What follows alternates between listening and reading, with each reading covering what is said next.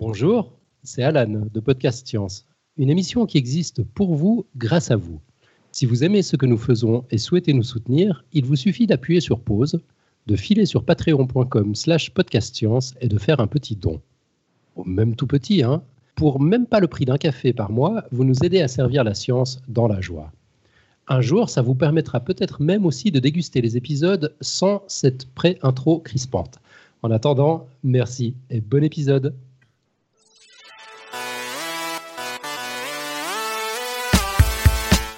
Chères poditrices, chers poditeurs, bien le bonsoir. Et c'est parti pour un nouvel épisode de Podcast Science Suisse. En effet, ce soir, nous interviewons depuis Lausanne Stéphane Gabiou, dont la délicieuse voix radiogénique peut être entendue sur RTS La Première, la première chaîne de la radio publique en Suisse romande. Il y anime CQFD, une émission Sciences et Santé. Un chouette invité pour notre table et une nouvelle occasion de discuter vulgarisation des sciences. Nous sommes le mercredi 13 février de l'an 2019. C'est l'émission 362. Bienvenue sur Podcast Science.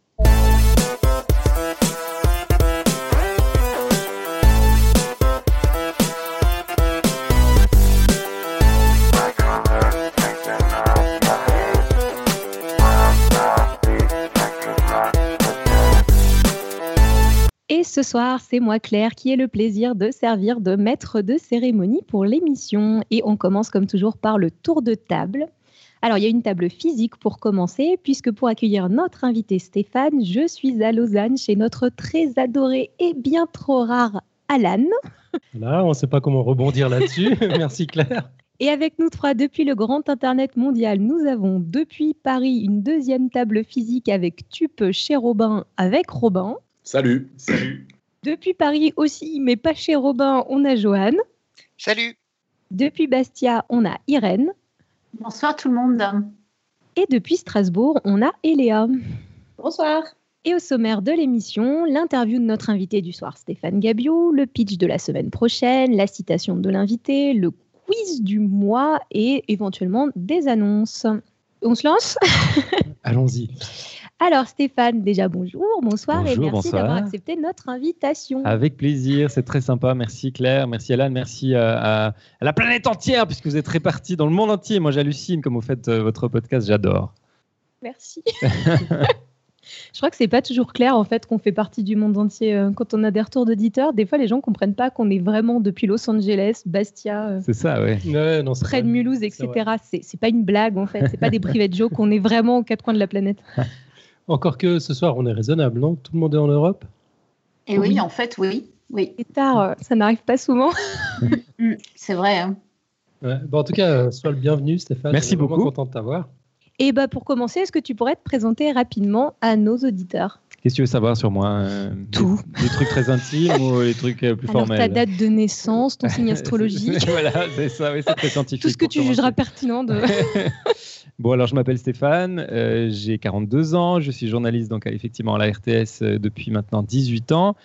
Euh, je suis depuis 6 ans et demi producteur de l'émission CQFD. Euh, je ne vais pas vous demander, euh, ce serait un affront, euh, ce que veut dire CQFD, mais souvent on doit quand même poser la question aux gens qui viennent de l'extérieur. Moi j'ai un doute, juste pour être sûr. voilà. Tu dis ça devant nos matheux. Exactement. Euh, et avant cela, j'ai travaillé pour d'autres émissions plutôt euh, de société, on va dire. J'ai toujours voulu faire de la radio. Moi, c'est la radio, euh, ma passion depuis tout gamin. À l'âge de 10 ans, j'ai découvert la radio un peu par hasard euh, à la maison. Euh, tout à coup, j'ai dit, mais c'est quoi ce truc? Et j'ai commencé à crocher absolument. Et donc, c'était mon rêve euh, d'enfant de pouvoir faire un jour de la radio.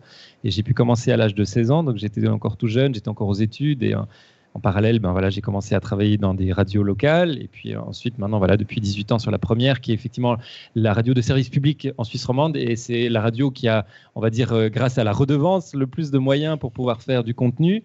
Et notamment, voilà, une émission comme la nôtre, qui est une quotidienne de sciences et, de santé, médecine aussi.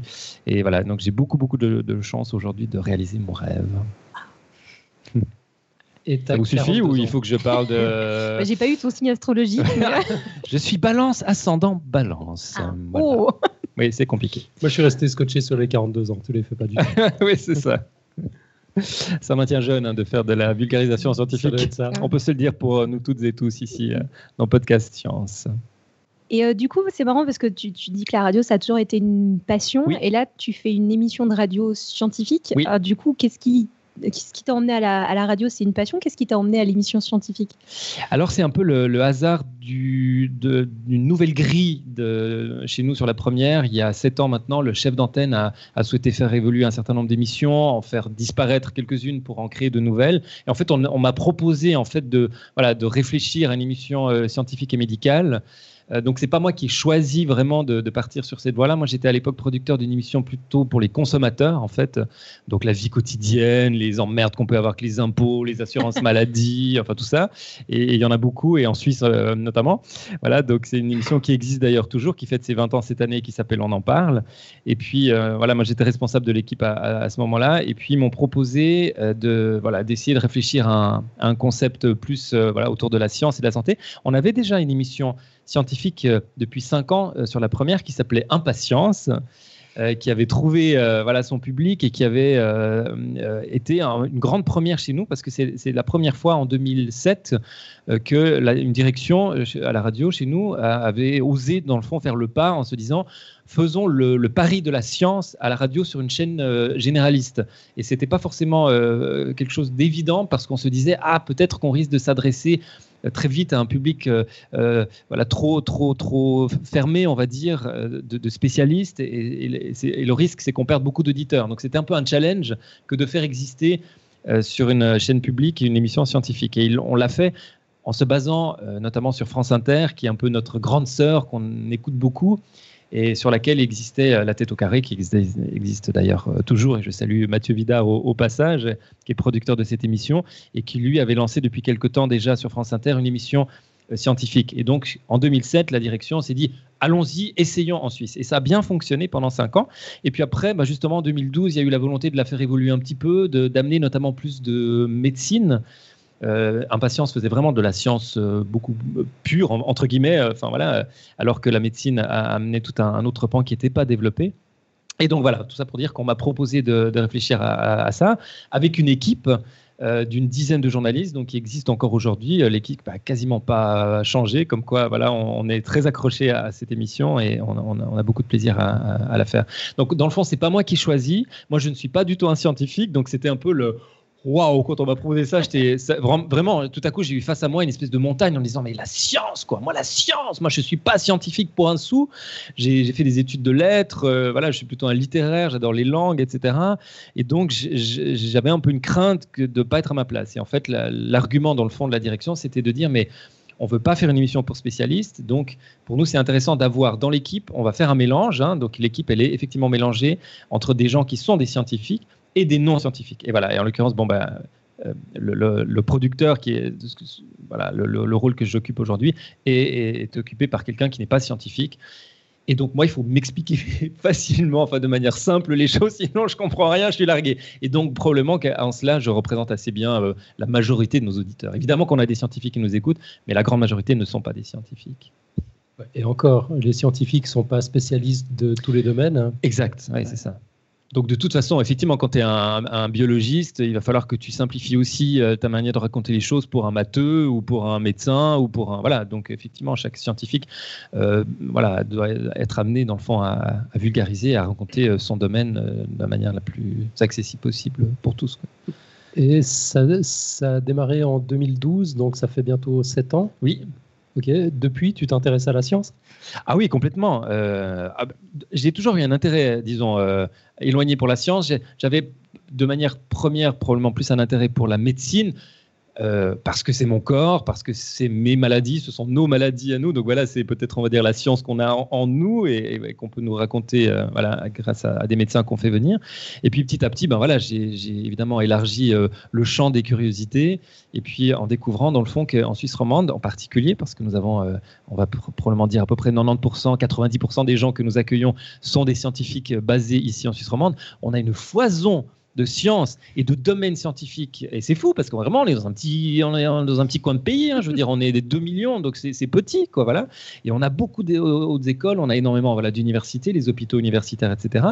Et donc euh, voilà, ça m'a permis petit à petit de, de, faire connaissance euh, avec ce avec ce monde-là et avec passion. Et c'est des gens, je sais pas, c'est un peu con ce que je vais dire, mais qui sont très ouverts. Enfin voilà, ils sont pas. Moi j'avais un peu peur que qu'on doive rentrer dans les chapelles, qu'on doive forcer les portes, euh, qu'on voilà, qu'on leur dise mais attendez, venez nous parler. Moi j'avais peur de, tomber sur, sur des scientifiques avec leur blouse blanche en disant, euh, voilà, dans leur chapelle au sommet, en disant, mais attendez, je ne vais pas vulgariser ma, science. Et, en fait, on voit maintenant, peut-être lorsqu'on a lancé Impatience en 2007, donc c'était il y a maintenant plus de dix ans, il y avait probablement plus de réticence de la part d'une partie, en tout cas des scientifiques, à venir, dans le fond, vulgariser, simplifier euh, leur matière. Et aujourd'hui, on n'a quasiment plus d'interlocuteurs de, de, avec qui on prendrait contact qui nous diraient non, non, mais attendez, non, moi je ne peux pas. Comment ça, vous ne me donnez que 10 minutes ou vous ne voulez pas rentrer euh, plus dans les détails? Non, on, est obligé de rester un peu en surface.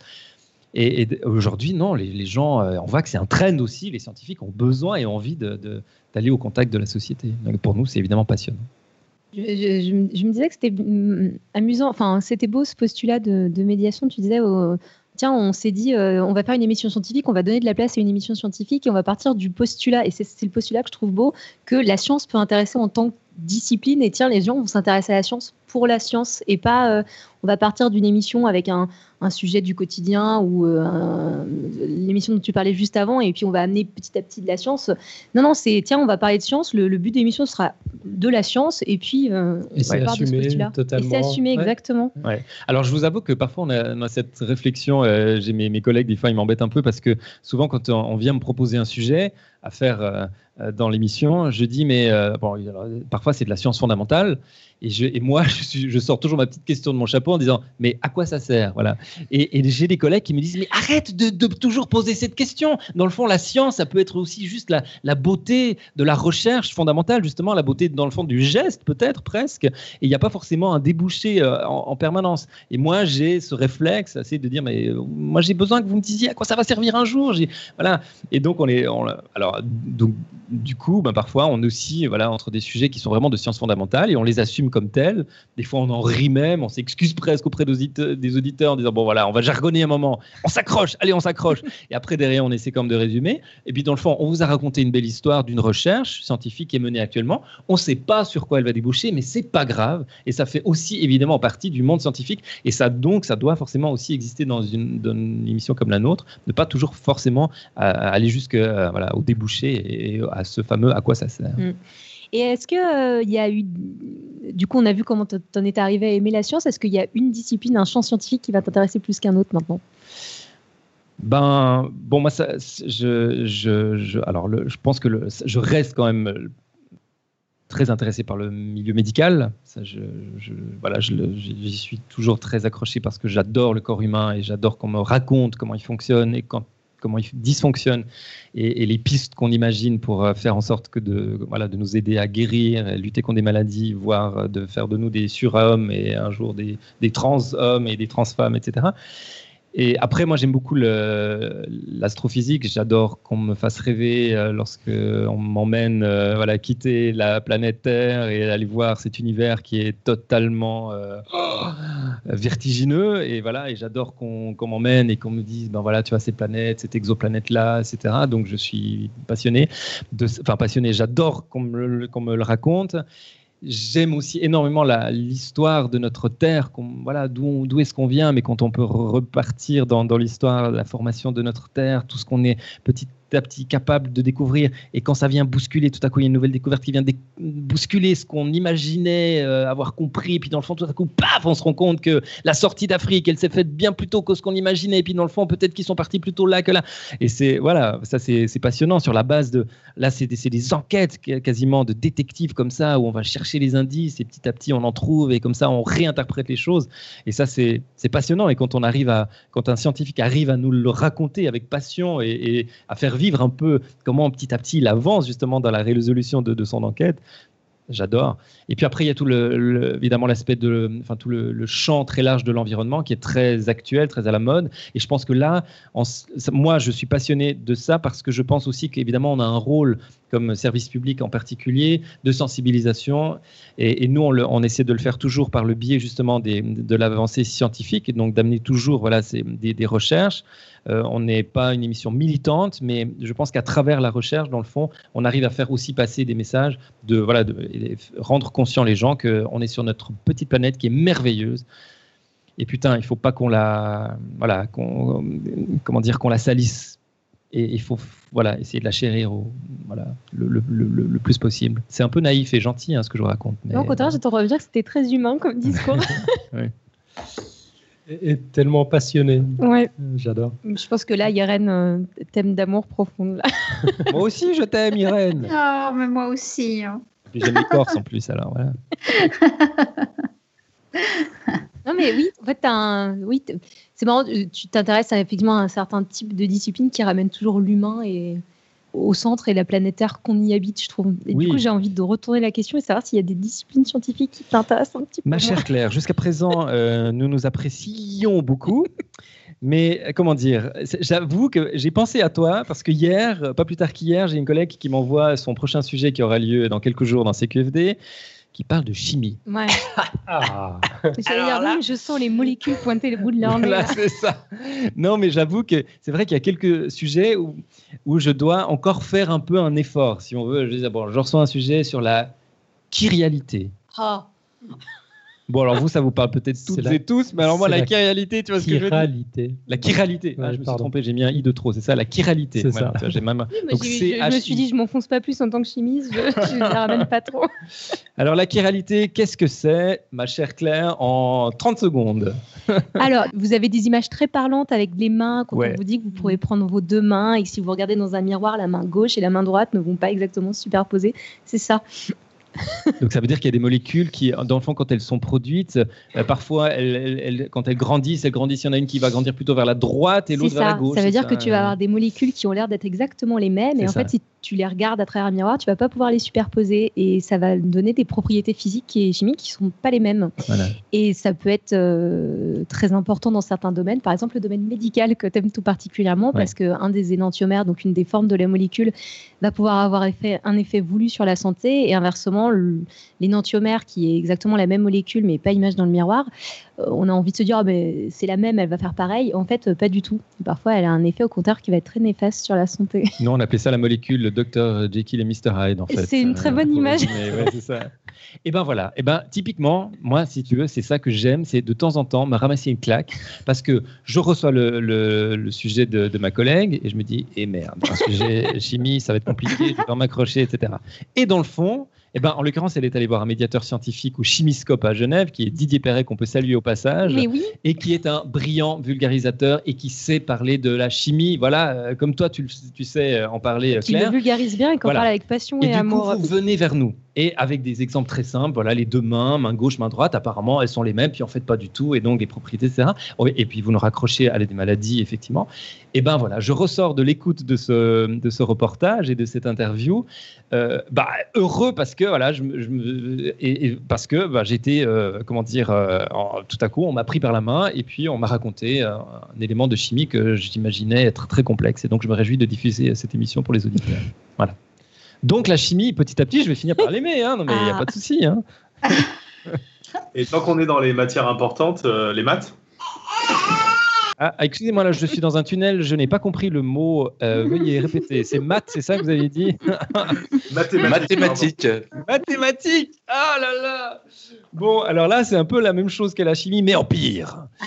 Donc, non, alors les maths, j'avoue qu'il euh, nous arrive d'en faire. Euh, j'aurais dû regarder euh, quel était le dernier sujet de maths qu'on a fait.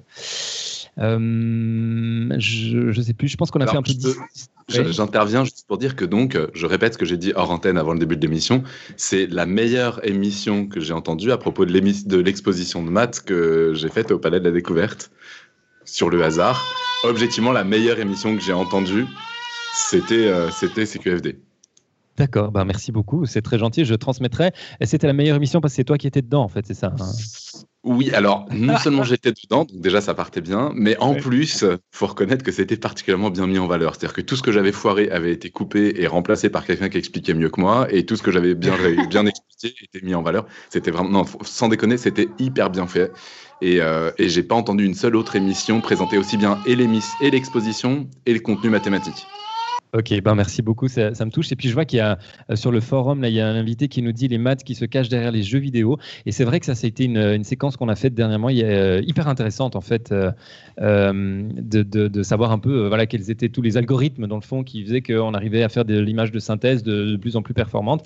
Et ben ouais, c'est des maths, faut le reconnaître, ils servent à quelque chose. Non mais ça, j'en ai jamais douté. Sauf que voilà, je fais partie malheureusement de ce pourcentage, je sais pas à, combien on peut l'estimer, de gens qui ont été traumatisés par voilà, des profs de maths et par cette discipline. c'est peut-être d'ailleurs plus par le prof de maths que par la discipline en elle-même. voilà. Il suffit de tomber probablement sur un, bon prof et il peut nous faire aimer euh, même les maths, quoi, je pense. Non? On va vous prêter Robin. Mm. Ouais, mais, mais Robin, mais tu viens quand tu veux. Euh, voilà, avec Ah, j'ai Robin, il y a un bébé. Ah ouais, il est tout petit.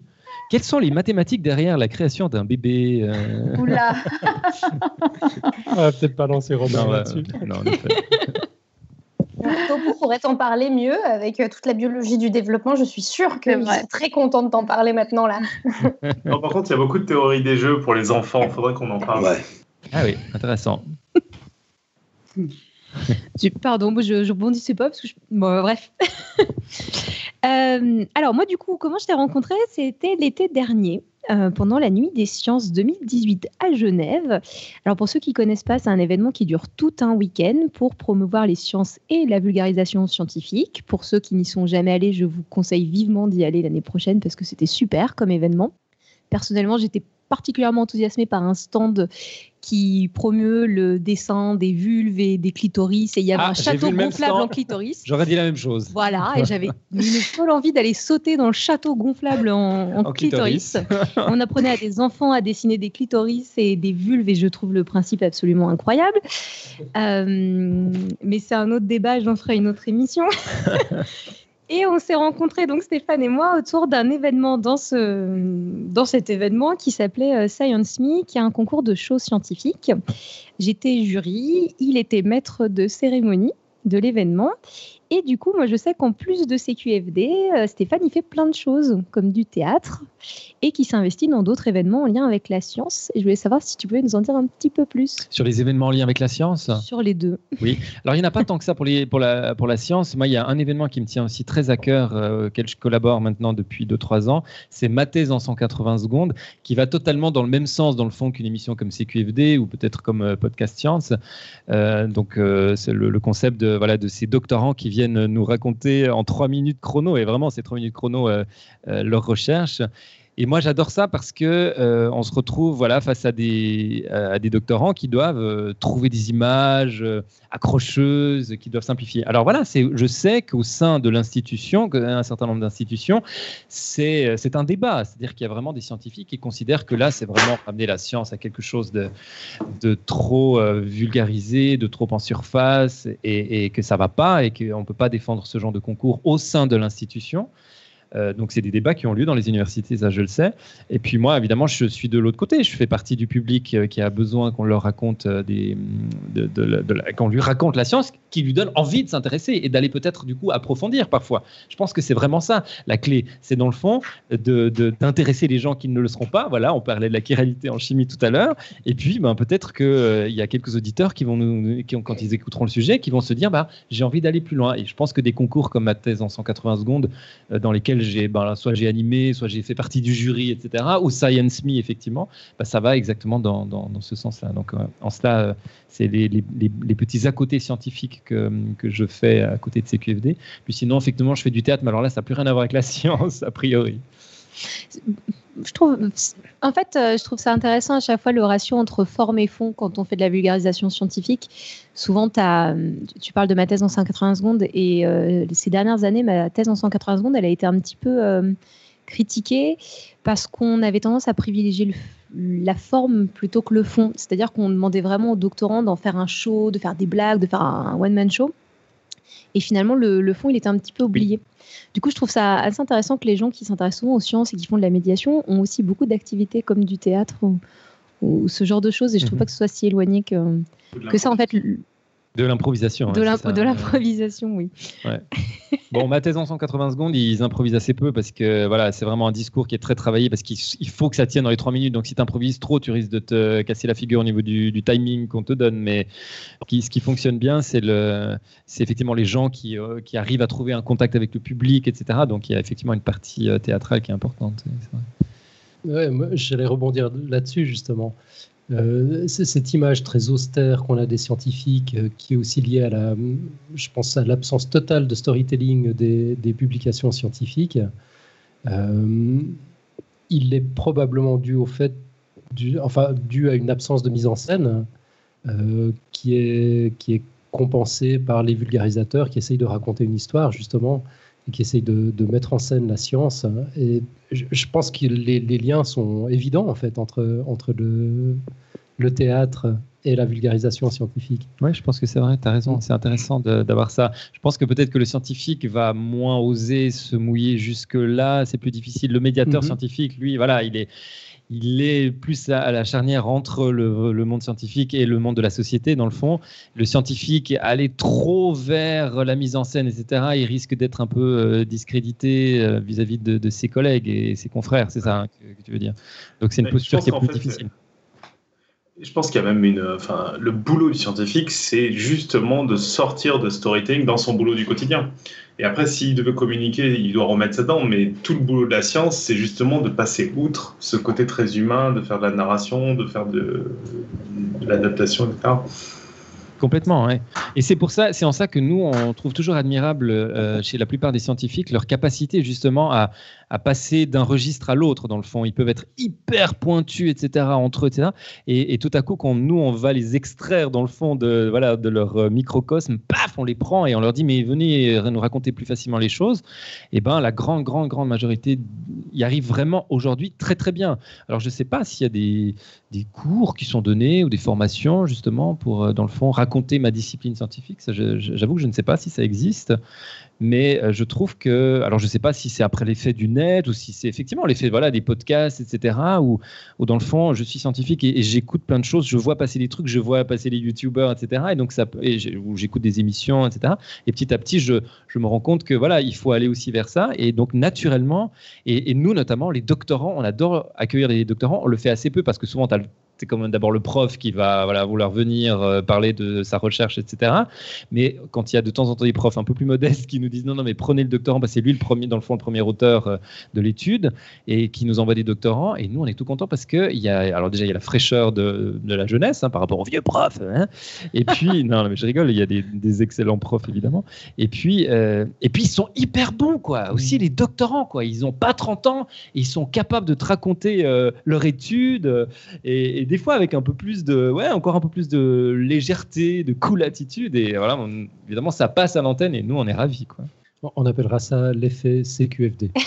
je suis pas sûr que euh, bah moi, j'allais enchaîner euh, en, te posant des questions sur plutôt les émissions CQFD, mais je vois passer une, question sur la chatroom, alors j'en profite. Est-ce que de faire cette émission et du coup d'être intéressé au monde des sciences et de la vulgarisation scientifique, ça t'a fait regretter de ne pas avoir euh, plus approfondi les sciences dans ton parcours scolaire?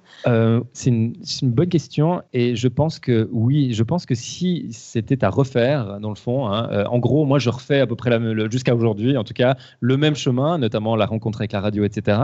Mais effectivement, euh, alors du coup, j'ai le droit de choisir mes profs. oui, s'il vous plaît. Voilà. Alors parce que je pense qu'il y a aussi beaucoup de ça, comme je l'ai dit tout à l'heure. Franchement, euh, voilà, on n'a pas toujours été gâtés, quoi. Bon.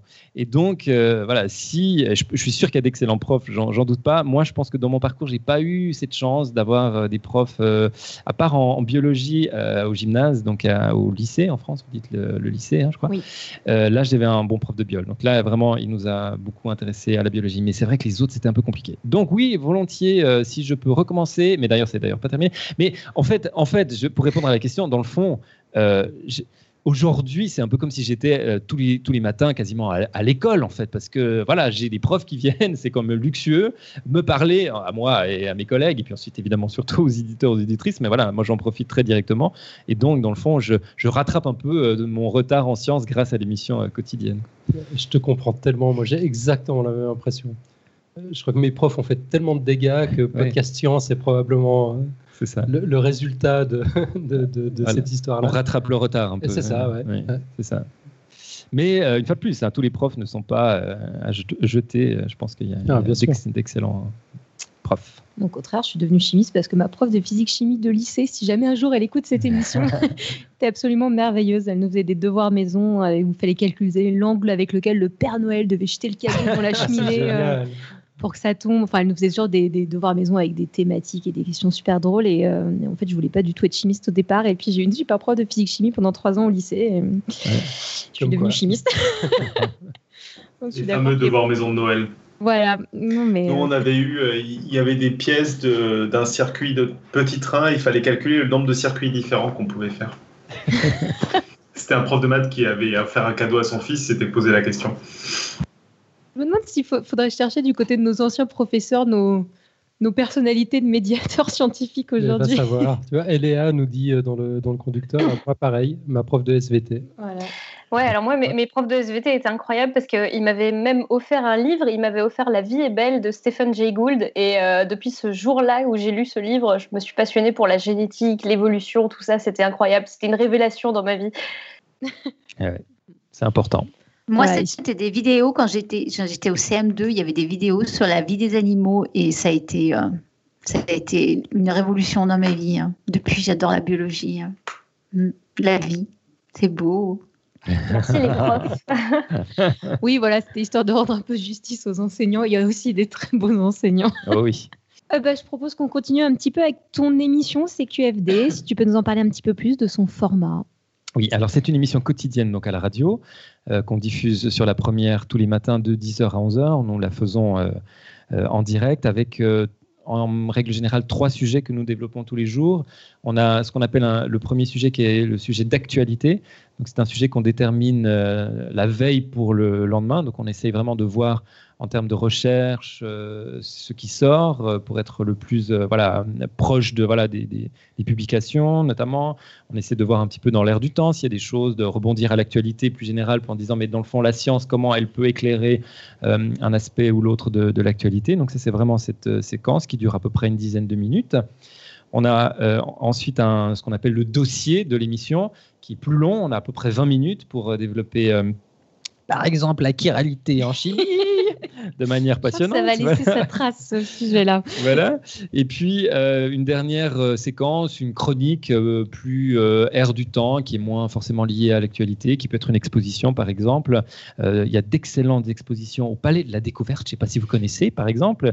Et donc, on y vient volontiers, voilà, ou plein. Voilà, ça, c'est un exemple parmi beaucoup d'autres qu'on peut faire. Donc là, on est un peu plus libre pour cette chronique. Donc, en gros, on a ces trois sujets par, par jour, du lundi au jeudi, puis le vendredi, on a fait un peu une spéciale, c'est-à-dire qu'on là on prend le temps de rencontrer une personnalité scientifique, on, appelle ça le grand ou la grande invitée.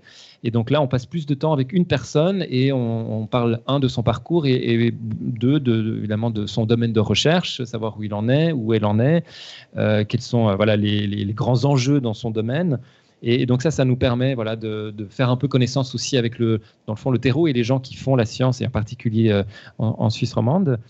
Et voilà, et donc du coup, ça fait, euh, on est là tous les jours, euh, à Noël, on est là, à Nouvel An, on est là, qu'il pleuve, qu'il vente, etc. On est là depuis six ans et demi, donc on a, doit être à, je sais pas, 5000 ou 6000 émissions, je sais pas, j'ai plus calculé, on avait fait la millième, mais après on a, on a, arrêté de compter parce que je suis nul en maths, donc je ne sais pas compter. Et puis. Les matheux ne savent pas compter.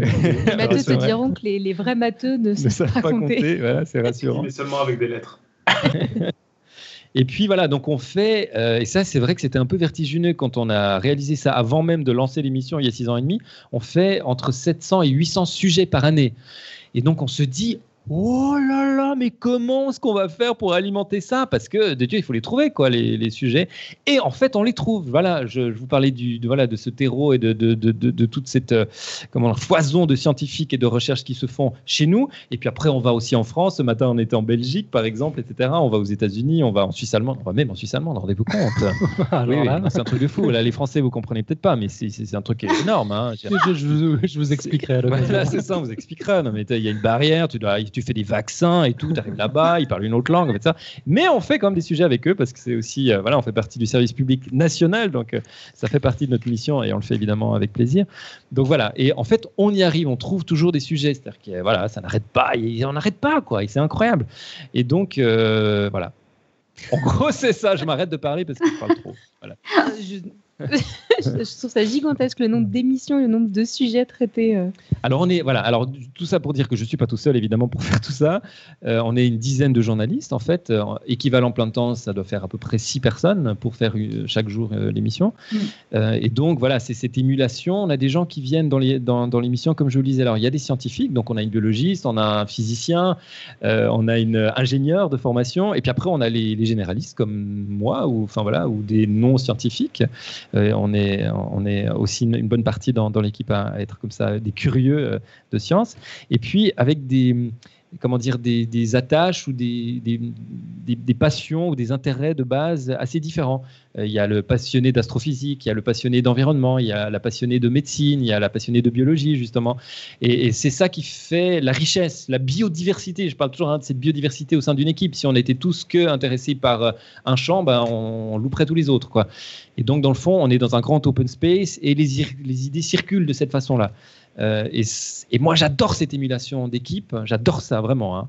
Et, voilà, ça, circule, on entend, il y a des euh, quelqu'un qui propose un sujet, paf, quelqu'un d'autre qui va rebondir, et paf, tout à coup, euh, en l'espace d'une petite discussion, il y a peut-être trois, quatre sujets qui sortent. Voilà, et ben voilà, ça nous fait déjà trois, quatre sujets, etc. Et, donc, on, on, travaille beaucoup comme ça en émulation rédactionnelle, et ça, c'est important, évidemment. Ouais, c'est pas tant, c'est un peu comme chez nous, quoi, ce côté euh, un, peu, un peu bordélique. Ouais, c'est ça.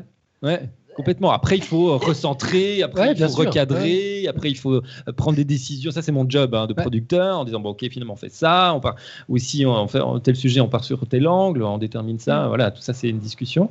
Mais c'est vrai qu'il y a cette émulation. Et moi, j'ai deux, trois collègues qui ont mille idées à la seconde. Moi, je, je suis euh, fasciné. J'ai euh, une collègue en particulier qui lit tout, qui entend tout, elle connaît absolument tout, les belles, voilà, les podcasts scientifiques, les machins, et chaque fois elle nous fait des références. Et ça, quand on voilà, discute d'idées, c'est évidemment une émulation géniale. Puis à un moment donné, on fait bon, alors attends, recentrons, qu'est-ce qu'on garde, et puis voilà, qu'est-ce qu'on fait demain dans l'émission. Euh, euh, voilà. On avait une question d'Yves dans la chatroom justement qui demandait qui choisit les sujets. Oui. Mais de ce qu'on comprend de ce que tu viens de dire, en fait, c'est le résultat d'une discussion d'équipe permanente d'équipe. Oui, oui. Alors, on n'est pas tout le temps. Euh, ça nous prendrait trop de temps hein, que de, se voir en permanence. Donc, c'est dans le fond, euh, euh, chacun quand même qui, dans le fond, on fait une espèce de planification de l'équipe à deux, trois mois. Donc, les gens savent, ben voilà, tiens, dans deux semaines, j'ai un sujet, un dossier de 20 minutes à préparer. Le lendemain, j'ai une chronique de 10 minutes. Le surlendemain, etc. Et puis, à ce moment-là, ils peuvent venir me proposer des idées en me disant bah, tiens, dans deux semaines, j'aimerais bien faire tel sujet. Et, ensuite, c'est une discussion euh, à deux pour voir déjà, un, est-ce qu'on a déjà fait le sujet, puisqu'on en, en, fait beaucoup. Évidemment, il y a très souvent des sujets qu'on a déjà abordés. Donc, euh, on, on, refait parfois des sujets, mais il faut qu'il y ait un angle nouveau. Mmh. Évidemment, donc on essaie de regarder ce qui est, ce qui est arrivé de nouveau, ce qu'on a, ce que, en, quoi la recherche a, a progressé depuis la dernière fois qu'on avait évoqué le sujet. Euh, ou alors c'est un sujet totalement nouveau, ou bien parfois ben voilà, c'est un sujet qui, qui, est intéressant mais qui rentre pas dans CQFD, donc à ce moment-là on le fait pas, parfois on le passe à d'autres collègues dans d'autres émissions, mais chez nous ça on peut pas le, le, retenir parce que ça peut être un sujet trop société par exemple, ou trop conso et pas assez scientifique pur, ou bien trop environnement mais plus sur la politique de l'environnement, mm. alors que nous ce sera pas ça, on fait pas beaucoup de politique de, de, la science par exemple non plus, on est vraiment plutôt sur la recherche, hein, sur le, vraiment au cœur dans le fond de, de, de la science. Euh, donc donc voilà, l'émulation, elle vient euh, en one-to-one, et puis après aussi, euh, voilà, comme je vous le disais, en équipe, parce qu'on est dans un open space, et puis les sujets me sont proposés, puis à ce moment-là, j'ai un producteur adjoint aussi dans l'équipe, et puis à deux, on, on, décide, dans le fond, des sujets qui passent à l'antenne. Et une fois que la personne est venue nous parler de, son sujet, nous proposer son sujet, ben, elle part, voilà, sur le terrain, elle, fait elle prend les contacts, elle va rencontrer, elle va faire des reportages. On détermine aussi la forme. En fait, dans le fond, le sujet détermine la forme, c'est-à-dire qu'il y a des sujets qui se prêtent totalement à du reportage, par exemple, parce qu'on peut aller voir un laboratoire, parce qu'on peut aller euh, dans une situation précise où on voit la science qui se fait. Puis d'autres fois, dans le fond, non, on est plus sur euh, du commentaire ou sur de l'explicatif. Et puis à ce moment-là, on va préférer faire venir, si on peut, le scientifique en studio. Ce qui fait que quand il sera dans l'émission, il pourrait être interrogé, un, par la personne qui a préparé le sujet, deux, par moi, euh, on, établit tout un canevas de, questions avec toutes les questions entre guillemets basiques, assez générales que moi je vais poser, puisque je suis justement en tant qu'animateur de l'émission, je vais être un peu le représentant de, l'émission. Donc toutes les questions un peu, voilà, un peu presque café du commerce, disons qu'on pourrait se poser comme ça, paf, c'est moi qui vais les poser. Et les questions un peu plus détaillées, un peu plus euh, euh, élaborées, parce qu'il y a de l'information au cœur de la question, ça, ce sera plutôt le chroniqueur qui a travaillé son sujet qui va les poser. Et puis après, bah, les autres autour de la table, évidemment, spontanément, peuvent aussi euh, évidemment poser des, questions. Donc c'est un peu comme ça que ça se passe, dans le fond, le, processus de, préparation d'un sujet. Ok, j'allais te demander justement qui tranche, qui prend les décisions. Du coup, manifestement, c'est toi. Oui, c'est le rôle du producteur. Vous appelez ça producteur oui. chez les professionnels. Nous, on appelle ça le dictateur bienveillant. Voilà, c'est ça, oui. En, coulisses aussi, je le dis, mais ça, face à l'équipe, je peux pas. non, non. C'est marrant, mais il, me semble, d'après ce que j'entends, que tu es dans une position un peu, un peu bizarre, à la fois à représenter l'auditeur naïf, si je peux appeler ça comme ça, mm. oui. puisque tu n'as pas le background scientifique et que finalement tu es, le plus à même de te rendre compte si un sujet est, compréhensible, pertinent pour, pour le grand public. Puis en même temps, tu es le chef, c'est toi qui décides. Ça pose pas de problème vis à -vis des de, tes collaborateurs plus scientifiques qui reconnaissent toujours ta légitimité Nous allons appeler en direct un, un chroniqueur de l'émission qui va te répondre et moi je vais aller aux toilettes pendant ce temps. Il pourra te répondre en toute euh, indépendance. ils ne sont pas français, tu me diras. Tu n'as pas de grève sur les bras toutes les deux semaines. C'est vrai, non, il n'y a pas de grève chez nous, ça n'existe pour ainsi dire pas. Je vois pas le problème, nous c'est que les samedis. oui, c'est vrai. Pour le moment. Hein. Voilà. Non, moi j'ai pas, euh, je ressens pas ça comme un problème parce que c'est, on, est sur deux tableaux. On est un sur le tableau vis-à-vis de l'équipe, donc ça c'est le chef qui doit trancher, etc. Et puis après on est sur le tableau de la radio, du rendu euh, final et, de la manière dont on va raconter les choses. Donc je vois pas en quoi ça, ça pourrait poser un problème. Ou peut-être que je n'ai pas bien compris. Ok, non, je crois que tu as très bien compris. Ouais. D'accord. D'accord. Non, donc euh, non, non, je crois que à ce niveau-là, ça pose pas trop de, effectivement, de problème. Ah, tout va bien? On fait une petite pause. Là, il y a, quelqu'un qui vient chanter avec une guitare ou comment ça se passe? Alors non. non. non, on n'a pas d'entracte. non, on n'a pas les moyens. Ouais, on n'a pas les moyens techniques. Enfin, Pascal, on aimerait bien, mais on pourrait faire chanter Robin aux enfants. on pourrait demander à Pascal, mais bon, il est en train de manger là, donc ça va pas le faire. Et à part ça, moi j'adore, parce que vous savez, euh, nous, on, se pose beaucoup de, questions, je fais, je pas en aparté là, sur euh, l'évolution de la radio. Euh, parfois, les mecs du, multimédia, du web nous disent, bon, vous, vous êtes tellement 20e siècle. c'est comme les mecs de la télé, vous êtes, you are so 20th century, voilà. donc on est un peu complètement à côté de la blague. Et nous, on se dit, non, attends, la radio, elle n'est pas morte, quoi. Vous imaginez, moi j'ai ma passion pour la radio. Si vous me dites que demain ou dans une année, elle est morte, mais je fais quoi après? Bon. Donc, mais par contre, ça ne nous empêche pas de réfléchir à l'évolution dans le fond de notre média et de la manière dont, on raconte les choses et euh, pourquoi pas la science. Et tout à coup, on est un peu bousculé parce qu'on voit ces podcasts scientifiques qui apparaissent de plus en plus. Alors vous, vous êtes là, vous étiez probablement l'un des premiers depuis 2010 et bravo d'exister. Et en fait, j'adore votre manière d'être euh, voilà très très cool comme ça, très euh, open à parler comme ça. Là, on a des petites cacahuètes autour de nous, on a le petit verre de blanc, machin. Évidemment qu'en radio, on pourrait, nous, dans notre format actuel, on n'oserait pas. Mais qui sait, peut-être que ça, ça, ça peut nous bousculer un peu dans, dans, un sens positif et nous faire un peu évoluer et changer un peu la, la manière dont on fait notre radio au quotidien. Donc c'est intéressant. Merci pour votre invitation. pour ça aussi. la radio est très 21e siècle. Oui, ah, Merci Alan. Sera, sera celui de l'audio. c'est vrai, avec euh, tous, les, tous les devices connectés, les Alexa, les Google Home et ce genre de trucs. La, la, donne est en train de changer. En oui, on espère hein, que l'audio retrouve vraiment un peu quelques mhm. lettres de, noblesse, absolument. Euh, je t'ai transmis que la moitié de la question d'Yves tout à l'heure. Oui. Il demandait qui choisit les sujets. Il demandait aussi est-ce qu'on t'en impose des sujets? Non, on ne nous impose pas de sujet. En fait, on est extrêmement libre dans l'organisation euh, chez nous. Moi, je fais partie de, avec l'émission CQFD, on fait partie de ce qu'on appelle la rédaction Société Culture. Euh, magazine, radio, société pour être précis. Et en fait, on, nous a fixé au départ de l'émission il y a sept ans, quand on l'a imaginé, un cadre. euh, euh, voilà, voilà ce que vous avez à faire dans le fond. Et puis après, on nous laisse une liberté très, très, très, très, très grande. Alors, merci à mon chef, mais c'est vrai. Et donc, il nous fait confiance, ça roule. Donc, on, dans le fond, on n'a pas de, de, de sujet imposé. On se les impose parfois à nous-mêmes. On se dit, voilà, il- non, mais c'est vrai, il y a des calendriers. Cette année, c'est les 50 ans de- du, du premier pas de, de l'homme sur la Lune, par exemple. Donc, dans le C'est fond, aussi euh, l'anniversaire de la chimie avec les 150 ans du tableau périodique de Mendeleïev, mais je vois qu'on a le Non. sens des priorités. Ouais. non, mais on va en parler de Mendeleïev. T'inquiète pas, Claire. Non, c'est vrai, c'est prévu. Par, bah voilà, par exemple, ça, on, on- dans le fond, c'est, on se dit, on peut pas passer à côté. Donc, c'est, dans le fond, c'est presque l'actualité ou le, voilà, qui nous l'impose. Et on se dit, attends, en, émission, en tant qu'émission scientifique, on ne peut pas ne pas traiter de ce sujet au moins une fois dans l'année. Mm. Voilà. Donc, ce sera fait. Et on pensera à Ah. toi. Ah, Mais non, pour, euh, sinon, non, on- franchement, on nous impose pas, pas de, de sujet. Pour ça, on est très libre. On a invité dans la chatroom qui demande s'il y a des produits dérivés de CQFD. Genre Oui. livres, CD, tournées théâtrales. Non, oui, alors, euh, on n'a pas fait de livre encore. On a, enfin, je dis encore, c'est c'est pas du tout un, un projet actuel. Dans les produits dérivés, ce qu'on a euh, fait, ce sont des, on a produit des vidéos, euh, des capsules vidéo qui font entre 2 et 3 minutes. Euh, on a imaginé ça il y a maintenant 2-3 ans en se disant euh, essayons, il y a, on a un questionnement assez important de manière très générale euh, à, la radio, c'est le, vieillissement de notre public. On voit année après année que notre public vieillit.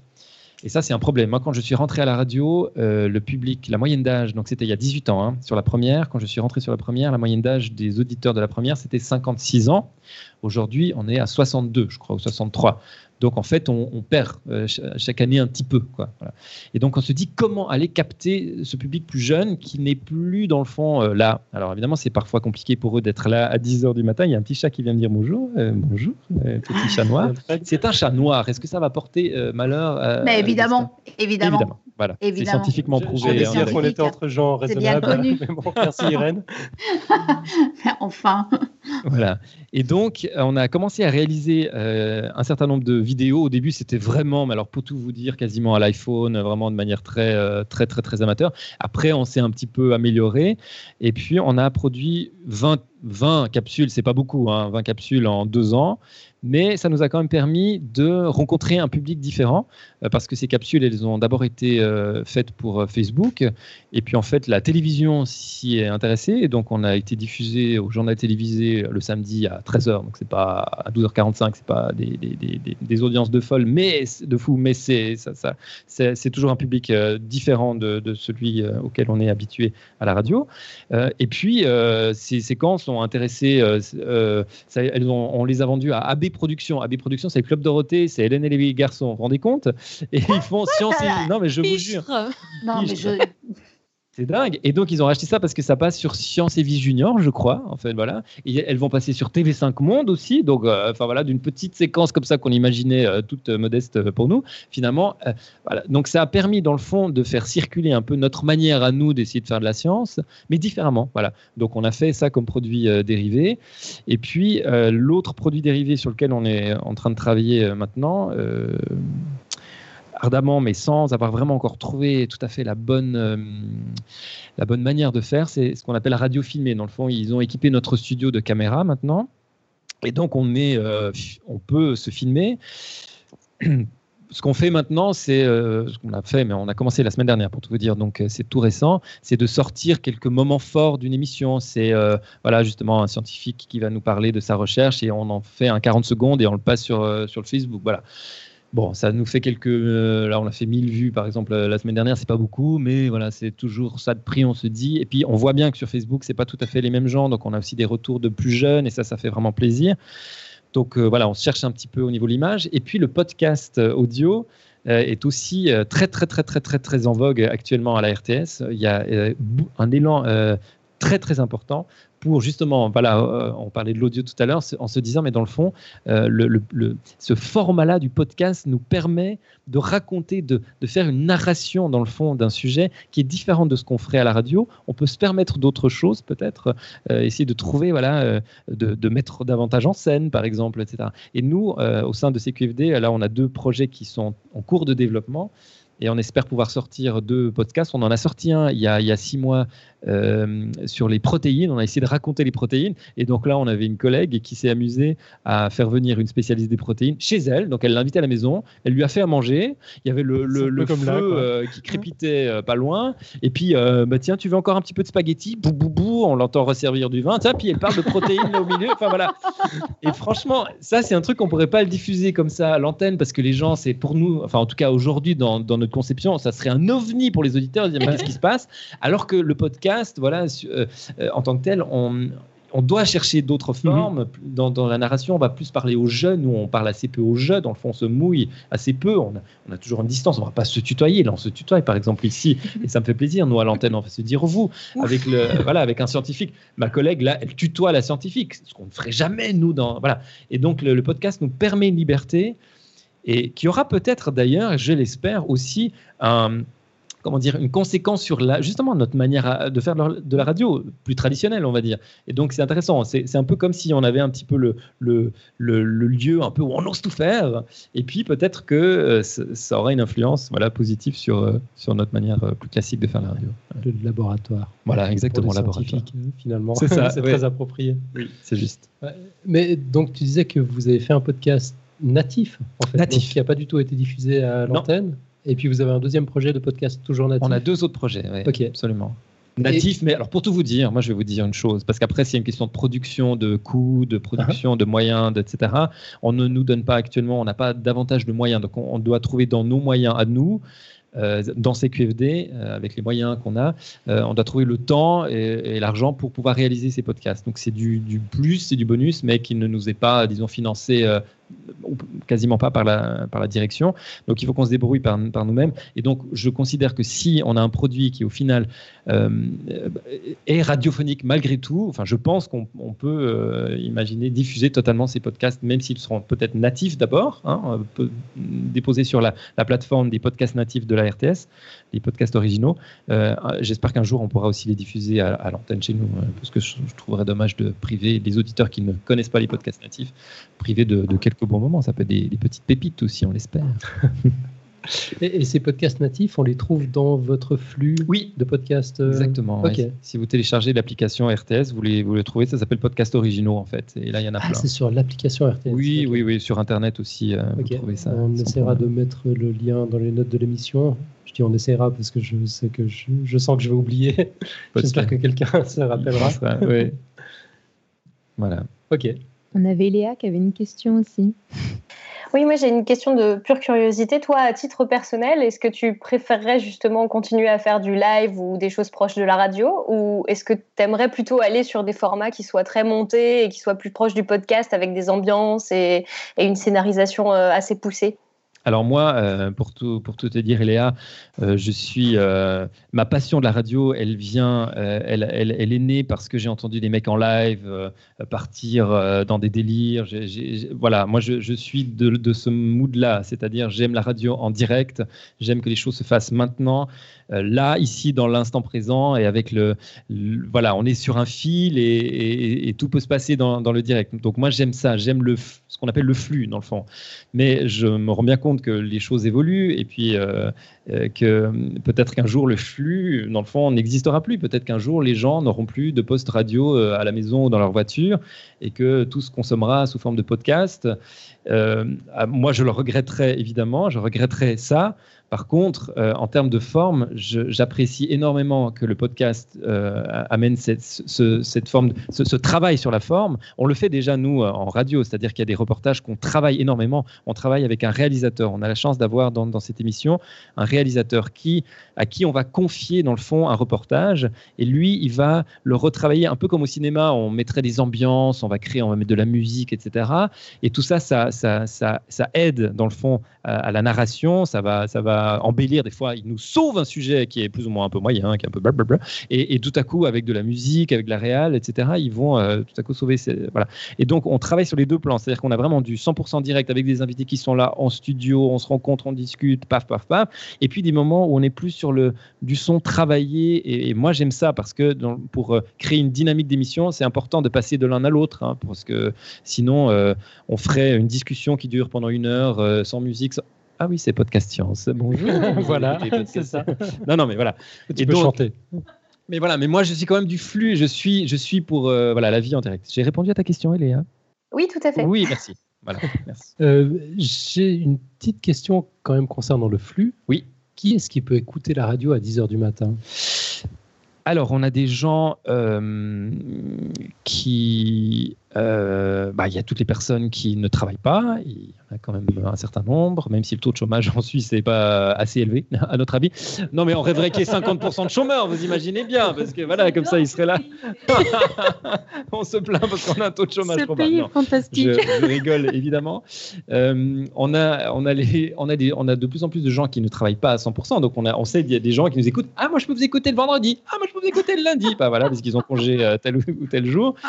Euh, et puis on a, je vous, parlais de la, moyenne d'âge, 62, 3 ans hein, actuellement. Donc ça veut dire qu'il y a pas mal de gens qui sont à la retraite aussi. Donc ça c'est des gens qui, nous sont fidèles.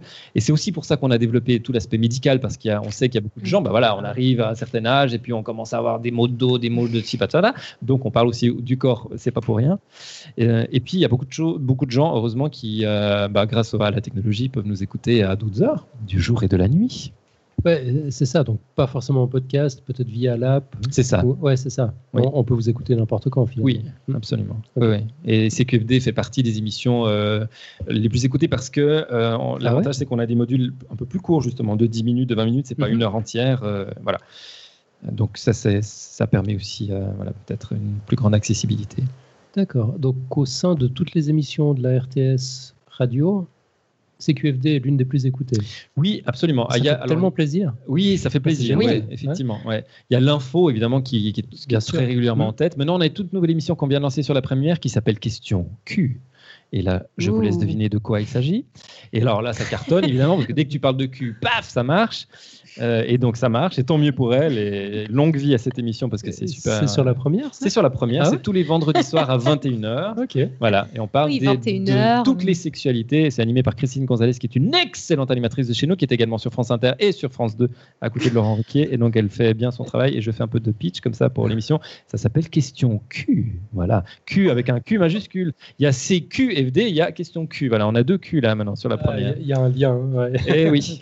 Au Palais de la Découverte, la salle Q, c'est la salle de chimie. Je passe mon temps à demander Excusez-moi, Q, c'est ici? Oui, c'est ici le Q, oui. Q chimie, ça me paraît tout à fait lié.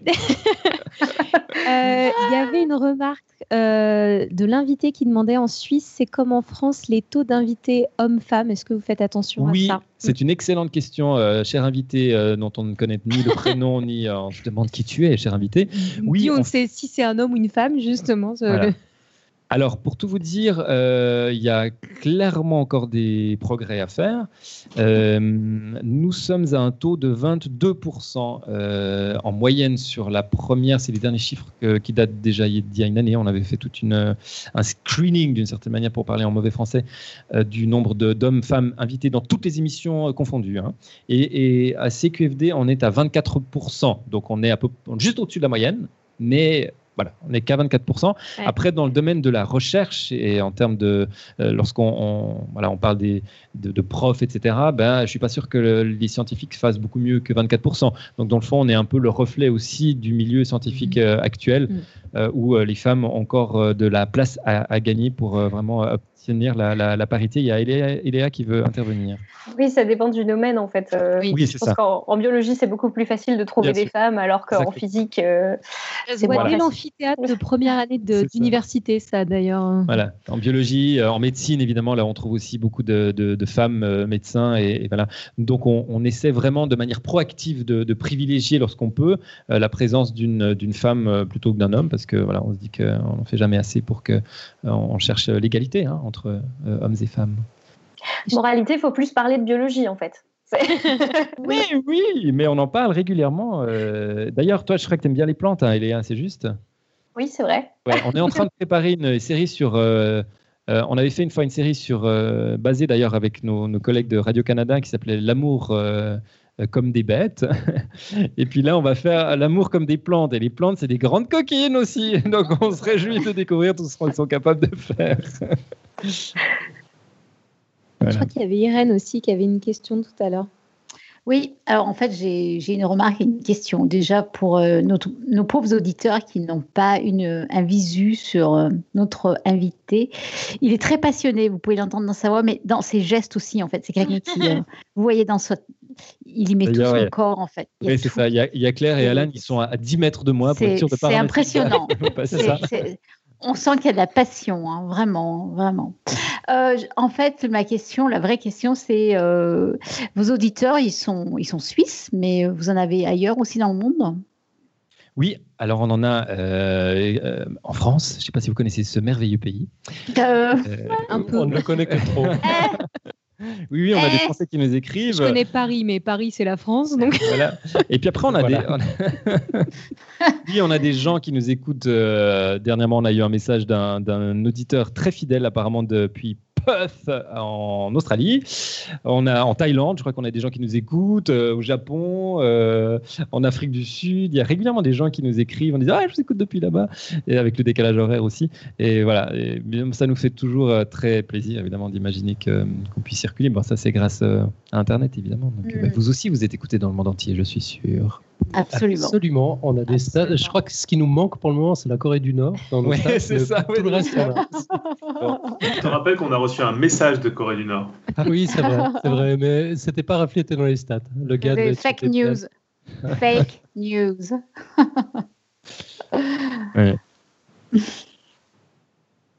Il y a d'autres choses? Ah, Claire me fait signe. Donc ah oui, oui. ok.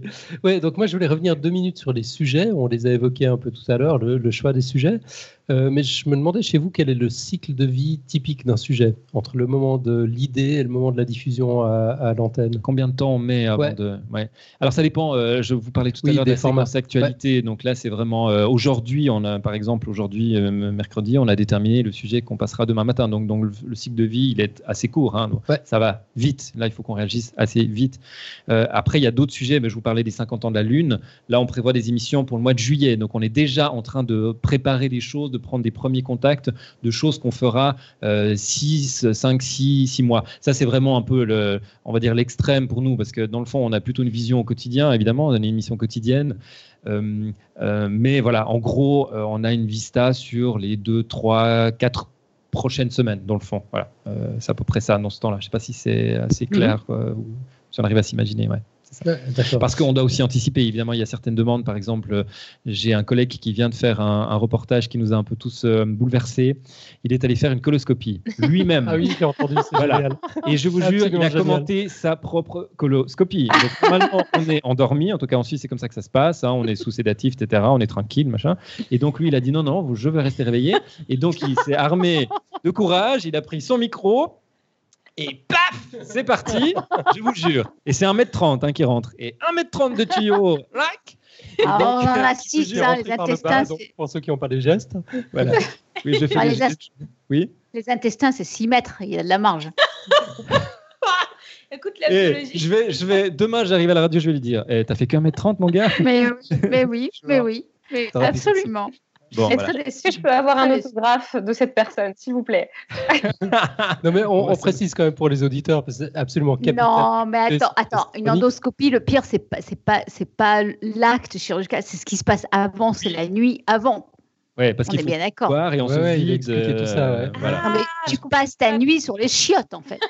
oui, donc ça passe. il faut que ce soit propre, j'imagine. Bah oui. Il faut euh, enlever tout ce qu'il y a dedans et pour pouvoir bien voir les magnifiques aspérités de, de la paroi intestinale qui est magnifique. Exactement. 400, 400 mètres carrés quand même. Voilà, c'est énorme. Exactement. Je crois qu'on nous mm. disait que c'était entre 1 et 2 cortes de tennis, en fait. 400 euh, mètres carrés. Non, mais 400 mètres carrés. à Paris, n'importe quel appart dans lequel vous vivrez. Absolument. En train de calculer 450 mètres carrés, ça fait combien d'appart à Paris Ça fait beaucoup. 400 mètres carrés, 6 mètres. Mm. Croyez-moi, euh, pour avoir vu quelques images des- de l'intérieur de, de Bastien, qui est mon collègue qui a fait ça, nous sommes tous et toutes très beaux de l'intérieur. Nous Ah. avons une beauté intérieure absolument merveilleuse. Des belles aspérités. Oui, des aspérités euh, extraordinaires. Et donc, il a commenté ça en direct. Et voilà. Et donc, c'est évidemment tout ça, ça se travaille, ça se prépare euh, suffisamment à l'avance parce qu'il faut euh, trouver un médecin qui sera d'accord, de- etc. Et ensuite réaliser la séquence et ensuite de la monter, de la réaliser, enfin de la faire réaliser par notre réalisateur. Et d'un point de vue droit du travail, ça se passe comment? Ça n'existe pas en Suisse. Ils sont anonymes, c'est tout anonyme. Ouais, Et en donc, fait, si vous euh, voulez le- l'écouter, c'est l'émission du 11 février. C'est ça? Du lundi 11 février 2019, exactement. Vous À mettez euh. CQFD, euh, RTS, CQFD endoscopie 11 et février. vous vous faites plaisir pendant 20 minutes. ou pas, ou ça fait peur. Heureusement que la moyenne de tes auditeurs était à 60 ans, effectivement. Bah, parce que c'est normalement légalement en France, à partir de 50 ans, c'est Chez nous aussi. largement recommandé, oui. Exactement, 50 ans, absolument. Et, Et oui. À part l'endoscopie, euh, quels sont les sujets qui marchent le mieux? Les sujets qui marchent le mieux, bah, c'est les sujets médicaux. Euh, voilà, une fois de plus, euh, c'est là-dessus qu'on a le plus de, réactions. Après, c'est difficile de mesurer parce que dans le fond, on n'a pas, on a une mesure d'audience, mais qui est très, comment dire, euh, on, l'a tous les trois mois en fait. Donc c'est vraiment, euh, c'est pas comme à la télévision où on se rend compte euh, le, le lendemain de ce qu'on a fait la veille le soir, est-ce que ça a bien marché telle émission, etc. Nous, on n'a pas ça en radio. hein.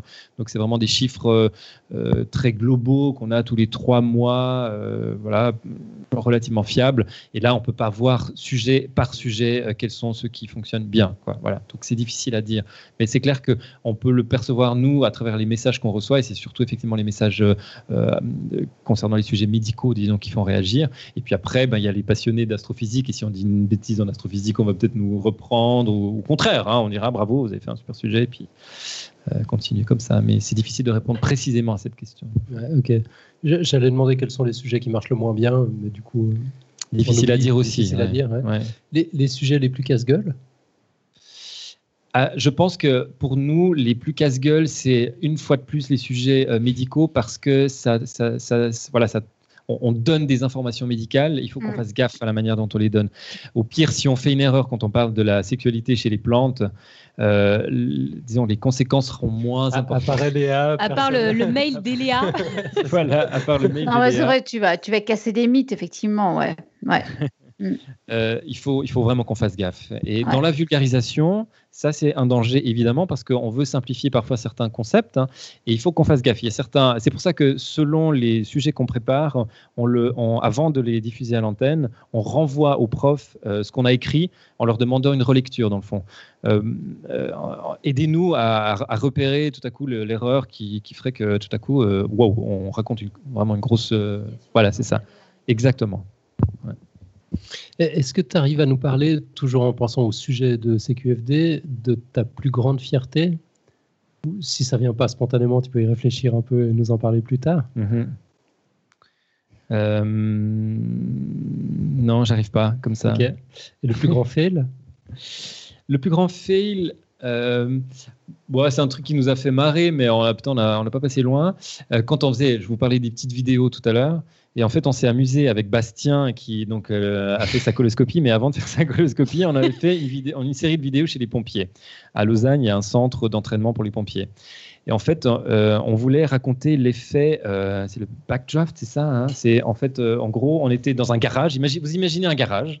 Je vous raconte la scène. Vous imaginez, vous êtes dans un garage, il est vide. Au fond du garage, il y a un foyer qu'on vient d'allumer. Donc il y a un feu qui prend, il est magnifique, il brûle, il est superbe, etc. À un moment donné, on ferme la porte du garage. Qu'est-ce qui va se passer? Bah, le fin s'éteint parce qu'il n'y a plus d'oxygène. Voilà, Mm. le feu s'éteint parce qu'il n'y a plus d'oxygène. de dioxygène, parce que je suis chimiste, tant qu'à faire. Ah, excuse-moi, excuse-moi, excuse-moi, Ouais. excuse-moi. Oui, Non, mais simplification chimistes. doit pas entamer la rigueur, on vient C'est le vrai, dire. c'est vrai, tu as raison, tu as raison. Que se passe-t-il au moment où on rouvre la porte du garage? Ça se réenflamme d'un coup. Reprise. Exactement. forte. parce qu'il y a les fameux gaz de pyrolyse qui sont restés dans l'air. Donc, on a l'impression que le feu est mort. Et bien, pas du tout. Il y a ces gaz. Il suffit que l'oxygène ou le dioxygène revienne au contact de Chacun ces ses gaz. petites lubies. Et tout à coup, on a une explosion en fait euh, de, de feu. Et en fait, on s'est amusé à, à filmer ça, évidemment, dans notre. euh, à on s'est foutre le amusé. feu à des garages pour regarder comment ça évoluait. Et donc, on a fait une première prise, c'est-à-dire qu'on enferme la porte, on attend un moment, on la rouvre. Oh, petit, ça fait un petit truc. euh, bon, on se dit, attends, il faut laisser un peu plus. Et à la quatrième prise, euh, Bastien et moi, en gros, si vous voulez, on est à l'entrée du garage, si vous voulez, à regarder plus ou moins ce qui se passe à l'intérieur. Et on ouvre la porte et on se prend un retour de flamme. Et donc, c'est euh, visible sur la vidéo. C'est une vidéo, en l'occurrence, elle a cartonné parce que ben, elle a été reprise par les- tous les pompiers, etc. Donc, on a fait 1,5 Ne faites million jamais de ça à la maison. mais ne faites Ah, jamais mais ça à la maison. Et donc c'était notre plus grand fail, mais en même temps qui a évidemment fait une, une super euh, séquence. Mais on n'a pas passé loin. Franchement, on a deux trois cheveux qui ont un peu euh, pris feu là. Ah, mais Ouais. c'est excellent, mais ça, c'est pas un fail, c'est un succès pas possible. Oui, ça c'est un succès, mais en fait euh, parti comme d'un fail parce qu'en gros, les, les- nous et surtout les pompiers, ils ont un peu un peu merdé quoi sur le coup là. On pensait pas que la flamme serait aussi grosse. quoi. Ah non, mais c'est trop bon ça. C'est trop. Ça me fait penser à la vidéo, enfin l'émission de, américaine Myth, Mythbuster, où en fait Ah. ils sont.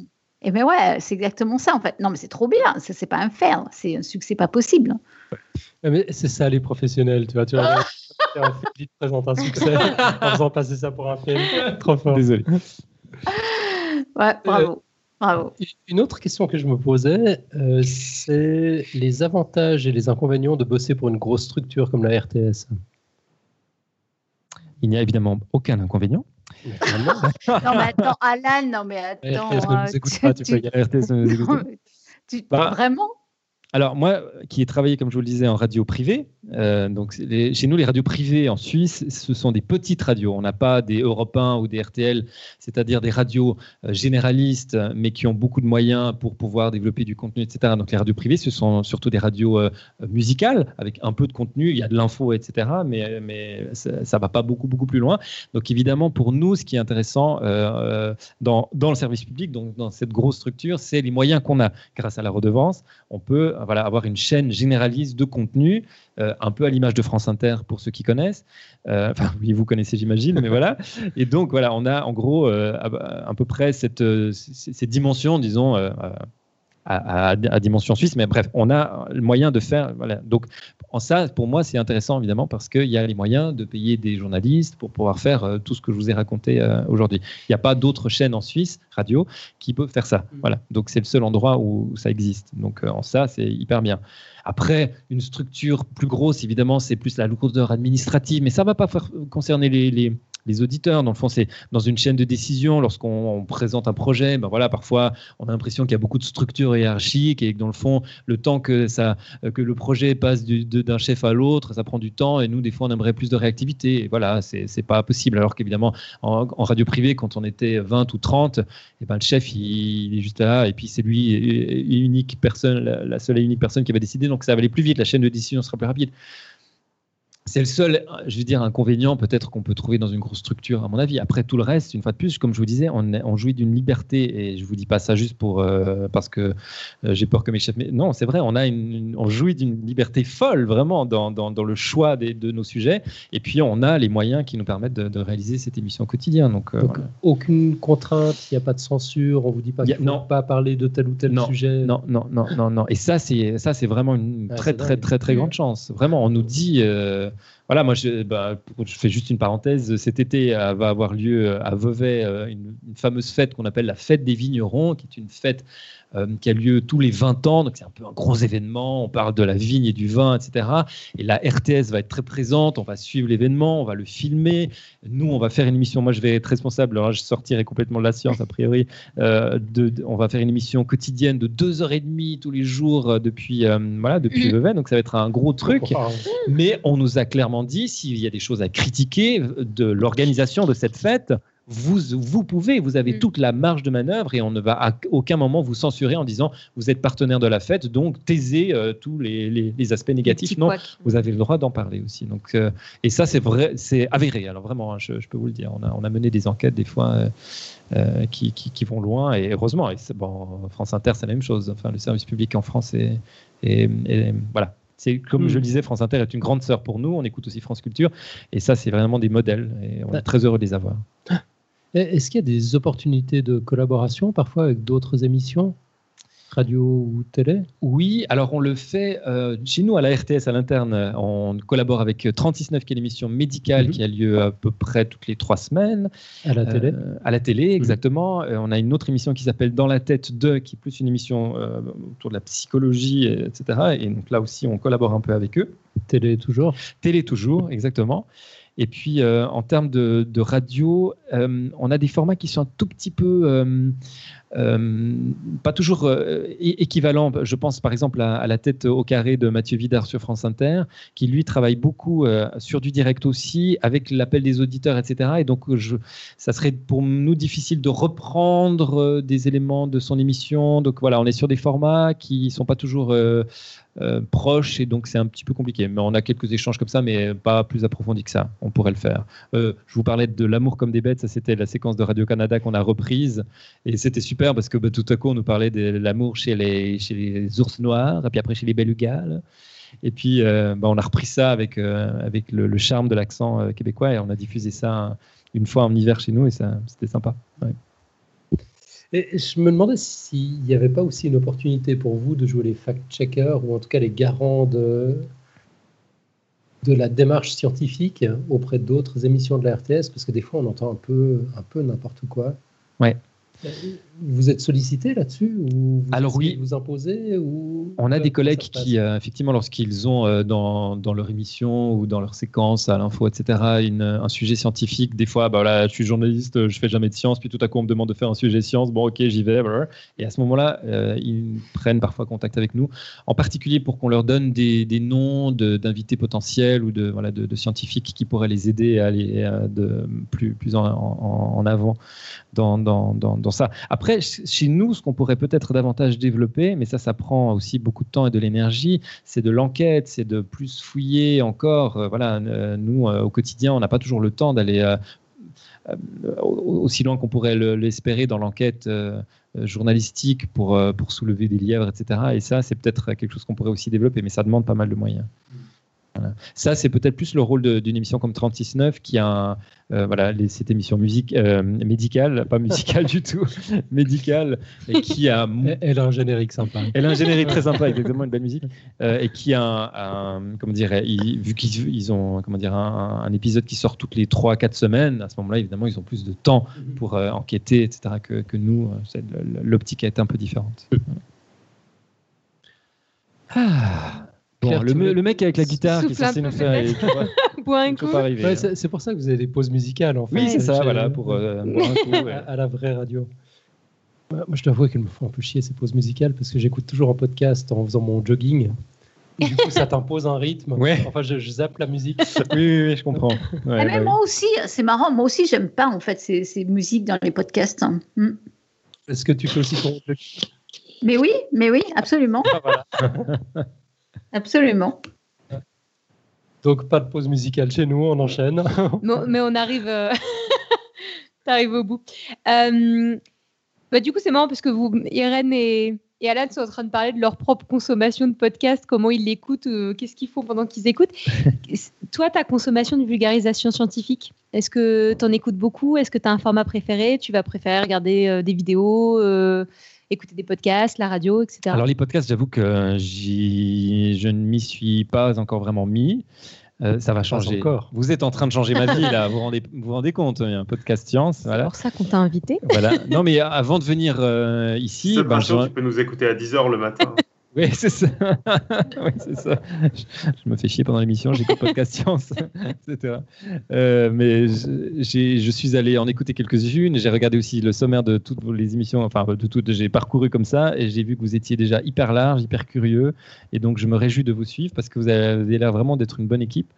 Et comme je vous le disais, On est hyper euh, au top. Hyper Ouais, au vous êtes- top. Non, mais franchement, il y a, il y a quelque chose, quoi. Il y a quelque chose qui se passe. Et, et voilà. Et, et comme je le disais tout à l'heure, j'espère que ça peut nous pourrait nous influencer quoi et faire en sorte que voilà on fasse un peu aussi qu'on teste de nouveaux formats et qu'on essaie d'autres choses quoi. Euh, après en termes de, de vulgarisation scientifique, euh, bah, je vais plutôt regarder des, des documentaires en fait euh, ou suivre les magazines à la télé. Je suis assez classique en fait, je suis assez 20e siècle pour ça. Euh, tu prêches une convaincue. Voilà. Les youtubeurs, j'ai encore pas croché sur un youtubeur. C'est quoi déjà la télé euh, Pardon? Il demande c'est quoi déjà la télé? Oui, c'est quoi la télé? Euh. Ouais, ouais, je te montrerai, tu verras, c'est une, une vieille photo. Voilà. Et en plus, moi, je regarde là, je me, je- elle est en noir et blanc encore euh, chez moi, etc. Il y a de la neige de temps en temps. Euh, Voilà, c'est ça, exactement. Donc, C'était le truc assez- qui allait avec, euh, à côté du Minitel, là, c'est ça? C'est le Minitel. Je cherchais le mot Minitel. Voilà, chez nous, si pas le. Minitel.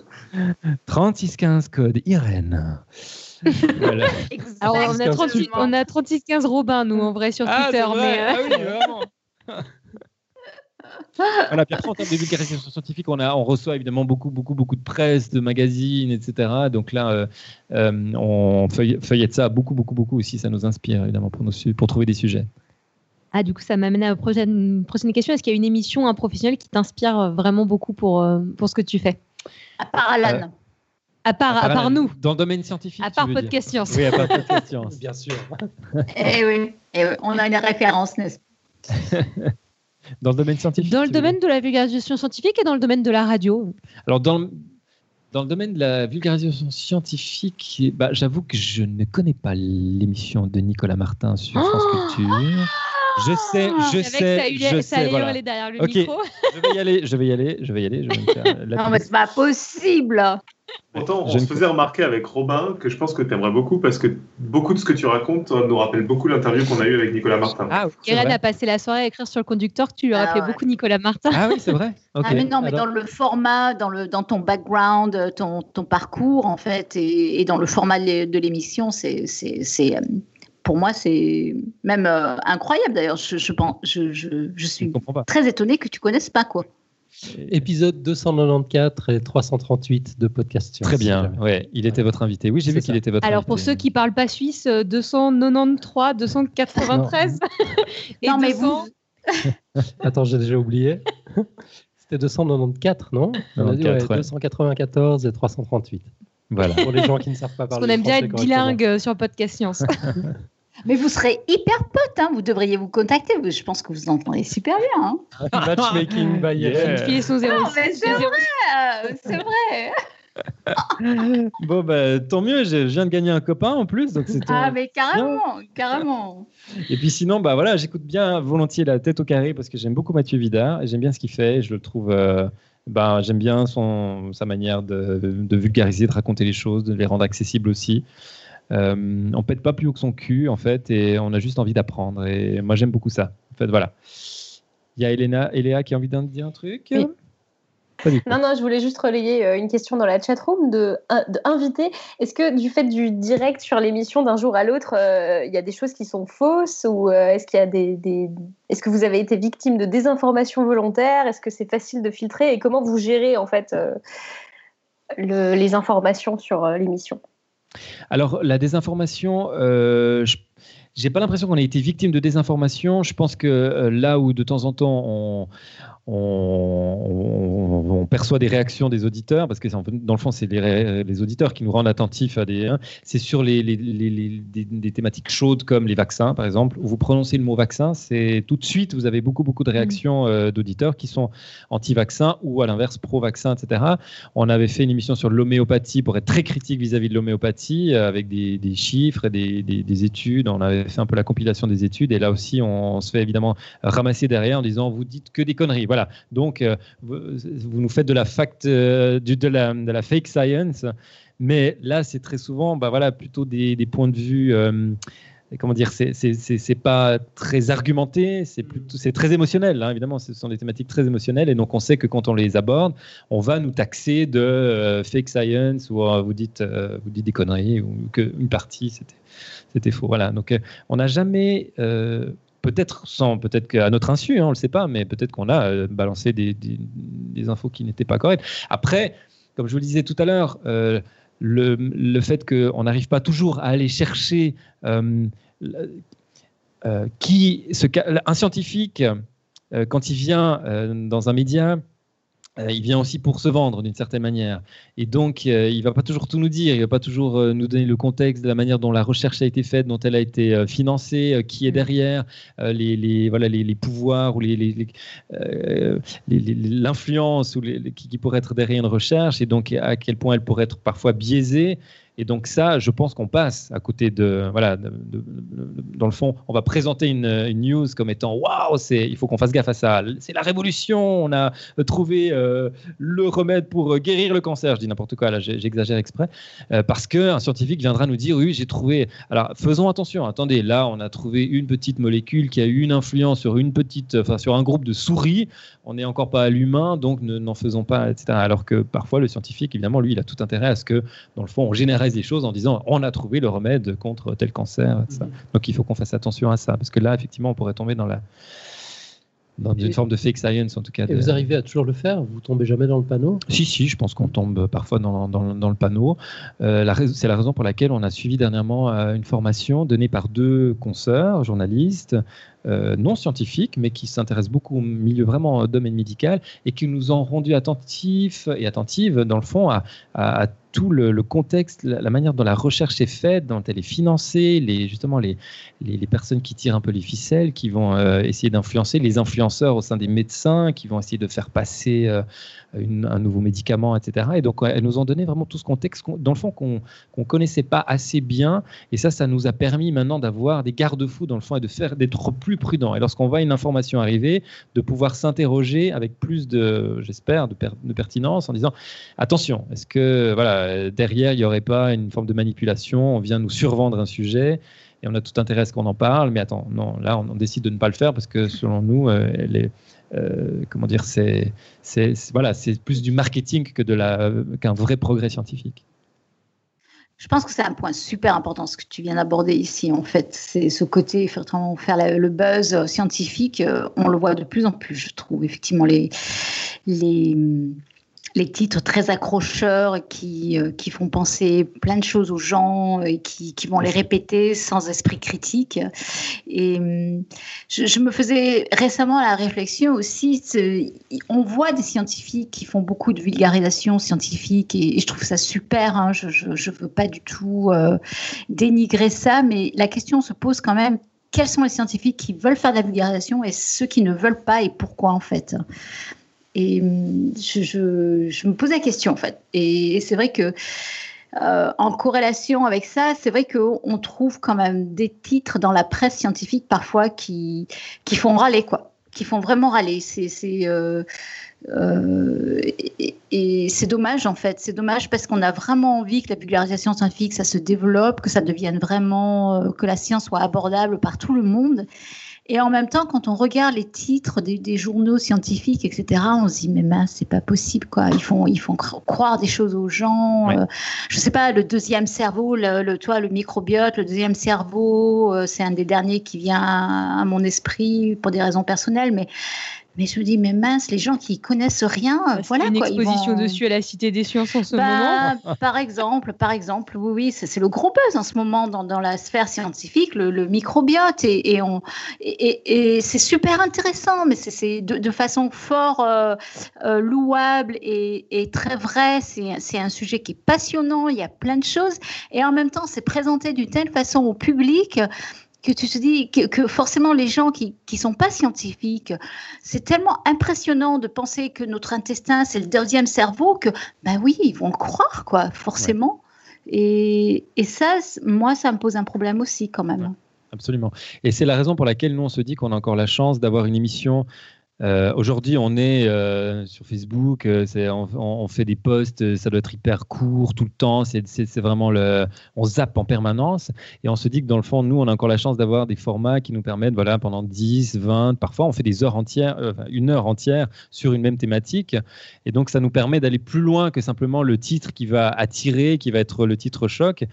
Parce qu'on va nuancer, parce qu'on va dire, bah voilà, oui, ça a l'air d'être, mais attendez, dans le fond, voilà, on est, et ça, euh, pourvu que ça dure, quoi. Et pourvu qu'il y ait encore des espaces comme ça euh, de, de- où, où- où la parole peut être suffisamment euh, nuancée pour euh, voilà, ne, ne pas survendre et, et faire de la mauvaise vulgarisation scientifique. Je suis complètement d'accord avec toi, Irène, évidemment. Mhm, Vu mhm. que les passeurs de sciences continuent de se former en permanence, l'esprit C'est ça. critique. Je sais pas si j'ai le droit de relayer un truc de la chatroom où Nive nous explique qu'il a posté la, la vidéo de toi en train d'ouvrir la porte, De me faire cramer par de euh, faire cramer gentiment les sourcils. feu. euh, oui. Il explique qu'il avait suivi une formation avec les pompiers qui lui expliquait que pour ouvrir des portes comme ça, il fallait mieux se tourner de dos à la porte parce que c'était moins grave de se cramer le cul que de se cramer les sourcils. Je trouvais que ça méritait d'être transmis. Merci. On y pensera pour la prochaine fois. Moi, j'aime beaucoup la fin du, du, du gif, là où on te voit partir en courant à quatre pattes. Oui, c'est ça. Ça te fait rire. hein. Effectivement, ça- euh, Surtout partir beaucoup trop tard, en fait.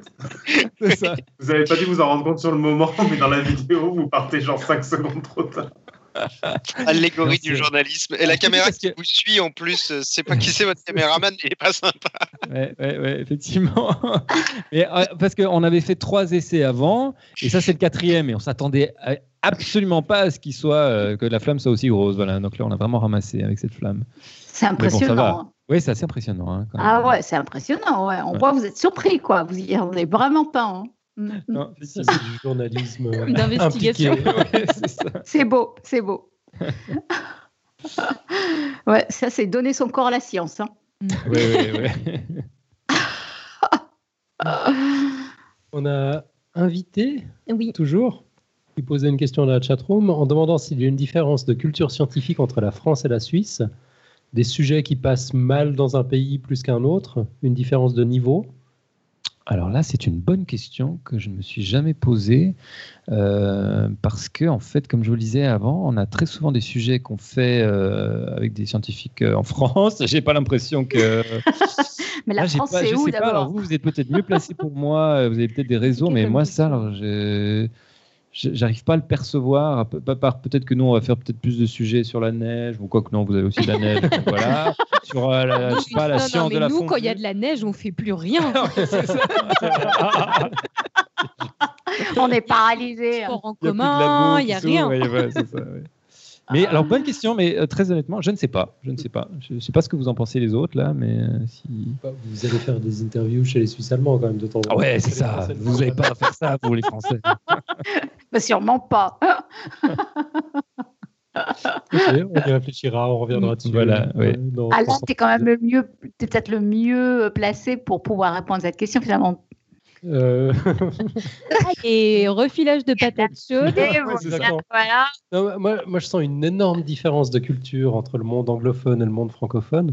Par rapport ouais, à la vulgarisation de la science. Déjà, le fait qu'on appelle ça vulgarisation en français, alors que ça s'appelle popularisation de la science en anglais, euh, pour, moi, c'est un- c'est- c'est énorme comme différence. Euh, C'est-à-dire qu'on n'est pas dans un. La, la vulgarisation, ça sous-entend quand même un peu de dénaturer le propos, de le sursimplifier, de, de, de rendre quelque chose de très noble euh, un peu, un peu vulgaire. Quoi. En tout cas, c'est- comme ça que je le perçois. Alors que dans cette notion an- anglophone de popularisation, pas tellement. C'est au contraire euh, rendre les choses populaires, faire en sorte qu'on les aime. Mais attends, moi je sais même pas comment on dit vulgarisation de la science en anglais. En fait, tu dis dit pas. comment On dit pas. On dit. Ça se dit pas, Il y a pas pas. de traduction. On est d'accord. Ouais. Ah, c'est- Ouais, c'est ça. scientifique non plus, t'as pas de Et- traduction. Et- Popular et je- Science? Ouais, popular science. Ça se dit pas popularisation, Science, non Mais on dit pas, on dit pas science populaire en français. C'est pas Non, non. tellement populaire la science, contrairement au foot, dont j'ai jamais compris les règles. Il va y avoir Mélenchon qui dit science populaire. Il y a, il y a popu- popularisation, existe en français, Ah ouais. Ouais. à peu près jamais utilisé, mais ça existe. ouais. Pour la science en tant que vulgarisation en synonyme Popularisation, justement, en pas synonyme, il y a des gens qui se battent, j'ai jamais trop compris, mais il y a des gens qui se battent entre popularisation, vulgarisation, diffusion. Euh, tu, tu disais, Alad, que tu comprenais pas pourquoi c'était vulgaire, mais étymologiquement, ça veut dire la même chose, le rendre vulgaire et rendre populaire. Et je pense Absolument. qu'effectivement, il y en a un qui est maintenant est devenu euh, euh, péjoratif, qui est vulgarisation, alors que Ouais. popula- euh, populaire est justement devenu amélioratif. Quoi. C'est- voilà. Ouais, non, je ne doute pas que d'un point de vue étymologique, ce soit parti d'une bonne intention, mais, mais la réalité, aujourd'hui, c'est quand même qu'il y a, il y a pas mal de préjugés. On pense que la science, c'est compliqué, c'est chiant, ça fait pas le prime time de la télé francophone. Ouais. Euh, il y a très peu de science dans les journaux grand public. Heureusement, il y a la radio. Euh, donc la, la première depuis 2007 euh, et la, la radio en France aussi. euh, enfin, sur toutes les chaînes de, de Radio France, il y a au moins une émission scientifique, Mhm. donc c'est plutôt chouette. Mais voilà, il y, a quand même une, une grande différence. Sur la BBC, les émissions de science font parfois le prime time Mhm. et ça cartonne. Il n'y a, il y a pas ce préjugé, il n'y a pas cet a priori que la science euh, sera chiante. Ouais. Et- Euh, moi, je- mon expérience sur la Californie et la Ouais. France, c'est effectivement les gens euh, en Californie, en tout cas, je ne peux pas dire que les, les Californies sont les États-Unis et vice-versa, mais quand même, c'est vrai qu'aux États-Unis, j'ai l'impression que les gens sont plus habitués à entendre parler science, oui. Je pense que c'est un sujet qui revient beaucoup plus, on en parle plus. euh, ici, les gens ne connaissent pas bien, quoi, j'ai l'impression. Il me semble, hein. Mm. Il me semble. Ouais, il y a- y a, hum, la lutte sera longue encore. Mais on Il y y a du travail encore. ouais. Mm, mm. Ah. On touche au, au bout. Il te reste deux, trois questions plutôt de conclusion. Euh, Est-ce que tu as une actualité à partager avec nous, que ce soit des futures interventions, des projets perso, pro Alors. euh, Fais ta pub, c'est ton moment là. Fais ma pub. euh, Fais ta pub pour. euh, alors, euh, euh, une actualité. Euh, je réfléchis pour CQFD. Est-ce qu'il y a un truc que je pourrais mettre en avant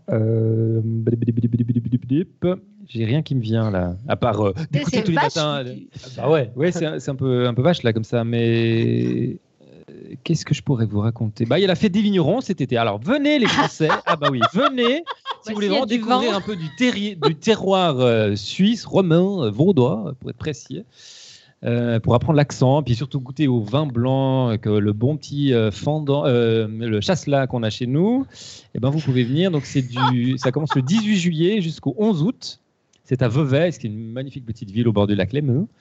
Et puis, donc, il y aura une grande arène qui accueillera 20 000 spectateurs tous les jours pour un spectacle mis en scène par Daniel Efinzipasca, qui est un, un metteur en scène tessinois, qui a mis en scène notamment, je crois, c'était la cérémonie de clôture des Jeux Olympiques de. Il a fait Sochi et les, euh, Turin, donc il sait faire des trucs en grand. Et bref, ce sera un grand spectacle qui va durer deux heures et demie tous les jours, euh, avec euh, 6000 euh, figurants. euh, c'est un truc de fou à part ça. Non, vraiment, c'est un gros machin. Figurants Qu'est-ce qu'ils Oui, vont c'est des figures. Bah, ils vont figurer. Non, c'est une bonne question. L'histoire dans, dans les, les différentes saisons de la vigne et du vin. hein. Et donc, on raconte un peu cette histoire avec des chants euh, très traditionnels, puis en même temps des trucs très modernes. Il y aura de, de l'acrobatie, etc. Donc, ça va être un grand spectacle. Et ça, c'est un- c'est quelque chose qui marque euh, une génération, généralement chez nous. Et donc, c'est un peu la fête, euh, voilà, en tout cas dans le canton de Vaud, là où on est, à Lausanne, pas très loin. Euh, voilà. Donc, la fête des vignerons, c'est cet été. Voilà. Et donc, venez me dire bonjour parce que je serai avec, un, avec plein de collègues, justement, dans un studio de la RTS, euh, juste à côté, pour euh, voilà, parler de tout ça. Et on parlera aussi de la science du vin, ça, c'est sûr. On va faire une radio ça- dessinée, podcast science Mais oui, là. pourquoi pas radio dessinée d'été. Il y aura du vin. Ah oui, il y aura du vin, ça, c'est sûr. D'ailleurs, euh, d'ailleurs, on en a une dans pas trop longtemps, une radio dessinée euh, à propos de. Je ne sais pas. Du vin peut-être, on ne sait pas. Ah. Bah, ouais. Bah, venez en tout cas. Ce sera en radio et en télévision et sur le web. La, la- la télévision va filmer le spectacle, ils vont commenter le spectacle, donc ce sera à voir à la télé. Et puis en radio, nous, on va rencontrer tous les acteurs. On va, ça, on va- enfin, voilà. Ça va être top. Ouais, ça va être bien. Alors attends, je, je suis perdue, excuse-moi, mais alors du coup, tu es basé où, toi, physiquement ah, En Suisse? T'es près de Lausanne alors? Je ne suis pas très loin de toi, Irène. Regarde. Retourne-toi. j'ai- une super copine qui habite à côté de Gland, alors du coup, je me suis dit, Ah, venir- Gland. venir te- Ça fait rêver. Le vieux gland, le vieux gland. On vous recommande la visite du vieux gland. on, a, on a vraiment un bled qui s'appelle Gland. Mais, oui, Ouais. mais- mais je suis désolée, mais c'est vrai. hein. Alors, euh, Alors Gland, si tu veux, c'est par rapport à Lausanne, c'est à l'ouest de Lausanne, entre Lausanne et Genève. Ouais. Et la fête des vignerons aura, lieu à Vevey. Et ça, c'est à l'est de Lausanne, c'est plus en direction du Valais, c'est-à-dire des montagnes. Voilà. Mais, mais tu as un train régional qui Oui, fait oui. Gland, Vevey avec quelques arrêts. bon, d'accord. Voilà. Bon. Et quand j'irai voir ma super, hyper adorée copine Clem, je viendrai te voir. Bah Ouais. oui. Avec plaisir. Je me marre parce qu'il y a le geek qui fait une blague sur la chatroom. Il y a une agence caisse d'épargne, il y a Gland. ah oui, c'est Non. joli ça. On peut dire que non. Voilà. Il y a des écureuils. Il y a d'autres blagues qu'on peut faire, mais bon, je ne saurais pas penser à celle-là, mais oui. Oui, on en a Non, déjà non, fait, on les non. a toutes Ouais, on faites. les a hein, toutes euh, faites. Gland, euh, c'est bon là, hein, les pauvres. Est-ce que j'ai le droit de dire par contre j'ai des glands à la caisse d'épargne ou c'est trop méchant? Ma maman travaille à la caisse d'épargne, Eléa, méfie-toi. Pardon, pardon, Claire, pardon. Ah, Chez nous, il y en a un qui disait aussi, il faudrait essayer une fois de jumeler gland avec mon cul. Parce que en France, il y a mon cul, hein, je vais pas vous embêter, mais voilà. voilà. Bon, On a C'est pas un truc que tu aurais pu dire sur CQFD. non, moyennement. Bienvenue sur podcast. Voilà, c'est ça, exactement. Euh, je suis désolée. hein. Oui, non, mais il, va... il est temps de conclure. Je crois que euh, mieux vaut s'arrêter là, oui. Euh, bah, je vais copier un peu Topo qui fait souvent des interviews qui n'étaient pas là ce soir comme membre de l'équipe, mais qui finit ses interviews podcast en piquant deux questions à Jean-Michel Abrassard de Scepticisme Scientifique. Et donc, je copie Topo qui copie ce monsieur. Quelle est la question qu'on te pose tout le temps et dont tu es lassé? Euh, ça ça peut être une question perso ou... Ah oui. Mais pourquoi t'es si maigre, Stéphane? Tu manges pas? Que je ne suis pas. Voilà, je fais 58 kilos pour 1m83, donc je ne suis pas gros, mais c'est génétique. Je vous montre ma mère, elle est la même chose, mon père la même chose, ma soeur la même chose, on est tous comme ça dans la famille. Voilà, donc euh, il y a même quelqu'un un jour qui m'a demandé si je sortais d'un camp de concentration, pour tout vous dire. Il m'a moyennement fait rire, je vous le jure. On dirait que tu sors d'un camp de concentration. Donc j'ai tout entendu. Donc voilà, euh, quand on est voilà, hyper maigre, on ramasse euh, de temps en temps des remarques que là, bon, c'est bon. euh, voilà. Donc on me parle souvent de ma maigreur. Tout va bien, mes chéris. hein, Je n'ai pas un verre euh, solitaire, a priori. On n'avait pas posé la question. Excellent. Excellent. Et nous, on aurait pu la poser comme ça sur le podcast. C'est notre genre. Bien autre genre. Et l'inverse, quelle est la question que l'on oublie souvent de te poser, que pourtant tu trouverais intéressante à développer? Eh bien, moi, je, je pense que ça, ça concernerait, euh, là non plus, c'est pas la science, mais c'est plus la culture suisse. Euh, la question, ce serait, est-ce que vous êtes vraiment à vivre dans un pays multiculturel, euh, multilingue, etc. Et la réponse est non. Enfin, multiculturel, oui, mais multilingue, non. Et c'est un peu mon grand désespoir. C'est-à-dire qu'on dit toujours la Suisse, ouais, vous êtes multilingue, vous parlez toutes les langues, etc. Et en fait, c'est malheureusement, malheureusement pas la réalité. Il y a vraiment beaucoup de gens qui ignorent euh, les autres régions. On sait qu'elle est, hein, on sait que les Suisses allemands sont pas loin. Les Tessinois, ils sont un peu plus derrière les Alpes, donc c'est encore un peu plus compliqué. Mais on parle pas, on parle pas l'allemand. Chez nous, c'est un traumatisme d'apprendre l'allemand. Donc pour la plupart des romans, eh ben, il n'y a pas un vrai intérêt d'aller euh, vers les Suisses allemands. Et l'inverse, c'est de plus en plus vrai. Je constate que de plus en plus de Suisses allemands qui avant avaient la réputation de parler mieux le français que nous l'allemand, et ben aujourd'hui dans les jeunes générations, euh, on a de plus en plus de Suisses allemands qui ne parlent plus du tout le français parce que l'anglais c'est cool et donc on parle l'anglais, on apprend l'anglais et du coup ça me désespère quand il y a deux Suisses qui se rencontrent et qui ensemble pour pouvoir se comprendre parlent l'anglais. Voilà. Donc moi j'aurais envie de Moi, je trouve ça plutôt pratique. bah oui, alors c'est pratique, bien sûr, mais je trouve qu'en Suisse, on devrait pouvoir cultiver autre chose que l'anglais. L'anglais, évidemment, c'est capital aujourd'hui, bon, mais euh, ayant la chance de vivre dans un pays à quatre langues, ma maman vient des Grisons, elle parle le romanche. Vous ne connaissez pas le romanche hein, en France, j'imagine. Non. C'est la quatrième langue euh, suisse nationale. On connaît la viande. On est la viande des grisons en orange. La viande des Tu peux nous Grisons. faire un exemple pour voir à quoi ça ressemble? Euh, ouais, je peux te dire, euh, parce que je ne le parle pas, mais euh, qu'est-ce que je peux te, te dire? Euh, Buonasera. Donc, euh, Buonasera, ça veut dire bonsoir. Euh, Kovoy, Kovoy, ça veut dire euh, comment vas-tu? Euh, Après, je vous dis les trucs genre que je devais dire à ma, quand j'étais chez ma grand-mère et que je cherchais ma mère, je disais Nozel le môme, ça veut dire où est maman? Et puis après, le c'est le c'est le beurre. Oui, carrément. Il le menioc, ça veut dire le fromage. Voilà, le fromage. Qu'est-ce que je peux vous dis encore. On dirait d'espagnol. hein. Alors ouais, ou du portugais des fois, il y a des Ouais. consonances un Ouais, peu ouais, portugaises. ouais. Ah, et attendez, là je le prononce hyper mal évidemment, mais euh, les, les vrais romanches, etc. Et je les adore les grisons parce que déjà c'est une minorité, il y a plus que 40 000 personnes qui parlent le romanche. Mm. Euh, donc ils vont disparaître. C'est une euh, malheureusement langue qui va disparaître euh, dans deux ou trois générations, je pense, parce qu'on se mélange de plus en plus avec les Suisses allemands. Et puis voilà, ils sont en train d'envahir. Euh, non, non. C'est l'évolution, c'est comme ça. Ah, voilà. Vous, c'est Donc, les Allemands, quoi. Voilà. Bref, tout ça pour vous dire que je, je rêverais qu'on puisse à, à plus régulièrement aborder cette question de la multiculturalité euh, rêvée, euh, mais un peu survendue de, de la Suisse. Voilà. Tu parles suisse-allemand Ein bisschen schon, ja. Ich habe gelernt, ich habe äh, Deutsch gelernt in der Schule. Ça vous... Là, il n'y a plus personne. hein. Ouais. Eh oui, non, je- aussi, il n'y a plus qu'Eléa. Non, Eléa, elle suit. hein. Faut que je te présente à une amie, elle va adorer ton accent. Je- Oui, je pense, ça va la faire rire. ouais, voilà. Mais non, je ne le parle pas. J'étudie l'allemand par contre, et voilà, moi j'ai cet intérêt pour, euh, pour ça. Et ça me désespère de, de voir que voilà, il n'y a, il y a pas plus de, de romans euh, qui s'intéressent à l'allemand. Voilà. Ah, triste. Ouais. Mm, mm, mm. Et ouais. J'avais une toute dernière question pour toi. Oui. Qu'est- Qu'est-ce que tu penses du fameux accent suisse? Il n'existe pas l'accent suisse. Imaginé par nos amis français. Voilà. Il n'existe pas. Par contre, on peut vous faire des exemples si vous voulez de. de, de- Vas-y, de- avec plaisir. Donc, Ici, déjà. nous sommes à. Alors, déjà, un, Claire, on n'est pas à Lausanne, on est à Lausanne. Lausanne, hein, pas Ah. Lausanne. Lausanne, c'est très français. Hein. Alors, on dit d'où C'était Lausanne. Donc, nous, on dit Lausanne. Et puis, alors, l'accent vaudois, alors, il faut pas parler trop vite. Et puis, il faut un peu traîner comme ça, tu vois, sur la fin des mots, puis tu, tu traînes, puis voilà. Ça, c'est un peu l'accent. C'est ma voisine de vaudois. TGV, ça. Voilà. Alors, il y en a bien, alors, en accent. Tu Alors, ça, c'est l'accent vaudois, du canton de Vaud. Chaque Où, où on canton se trouve ici a à son accent. Exactement, là, on Euh, Après, tu vas en Valais, donc là, c'est plus vers la montagne, dans les Alpes, où- là où il y a aussi du bon vin. Et là, ça va être un peu plus l'accent qui chante comme ça. Là, ça va se mettre à chanter, c'est un peu différent. Tu peux pas comparer l'accent vaudois à l'accent valaisan, c'est pas comparable. Alors, tu vas pas me dire que c'est l'accent suisse, ça n'a rien à voir. Non, mais voilà. Alors, ça, c'est l'accent valaisan. C'est un peu comme l'accent du sud, si tu veux. Ça chante, il y a le soleil, parce qu'il y a le plus de soleil. Mais ça, c'est l'accent valaisan. Bon. Et puis après, tu as l'accent. Alors, l'accent qui va plus aller rapper au fond de la gueule. Ça, c'est l'accent de Neuchâtel ou bien de Jura. Alors, ça fait un peu comme ça. Tu vas rapper au fond de la gueule. Je sais pas pourquoi. Alors, ils sont plus proches des Suisses allemands. Alors, et puis, tu bouches le nez. Tu bouches le nez. Un peu, ça, c'est important. hein. Donc, il n'y a pas tous les airs qui passent par le nez. Ça passe aussi par la, par la bouche, surtout. hein, bon.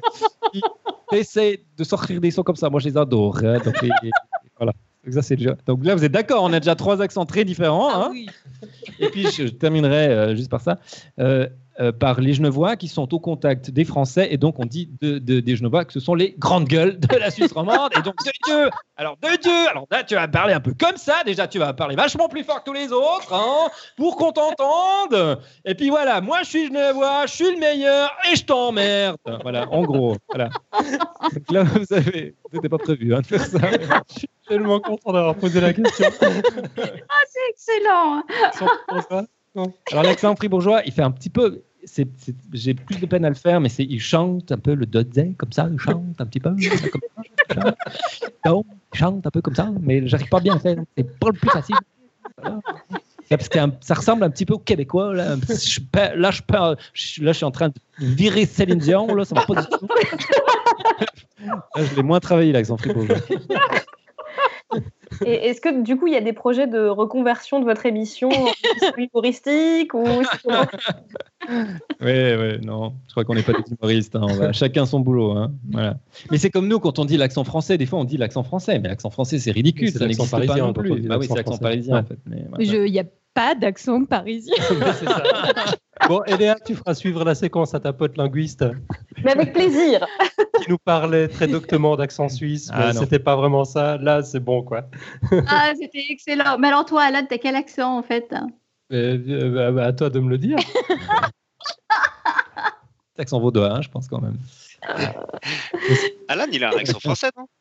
Ah, aïe, aïe, aïe, aïe, aïe, Genève. Il parle pas très fort quand même, Alan. hein. Ouais. Bon, on enchaîne? Et on enchaîne. Mais c'est Joanne, si tu veux lire le pitch de la semaine prochaine?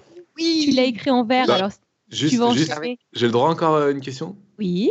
Non, parce que si on parle des vrais sujets, on parle des vrais sujets jusqu'au bout. Comment Ça tu dis le, le nombre qui s'écrit 8 et 0 Alors, ah, c'est une bonne Ah. question.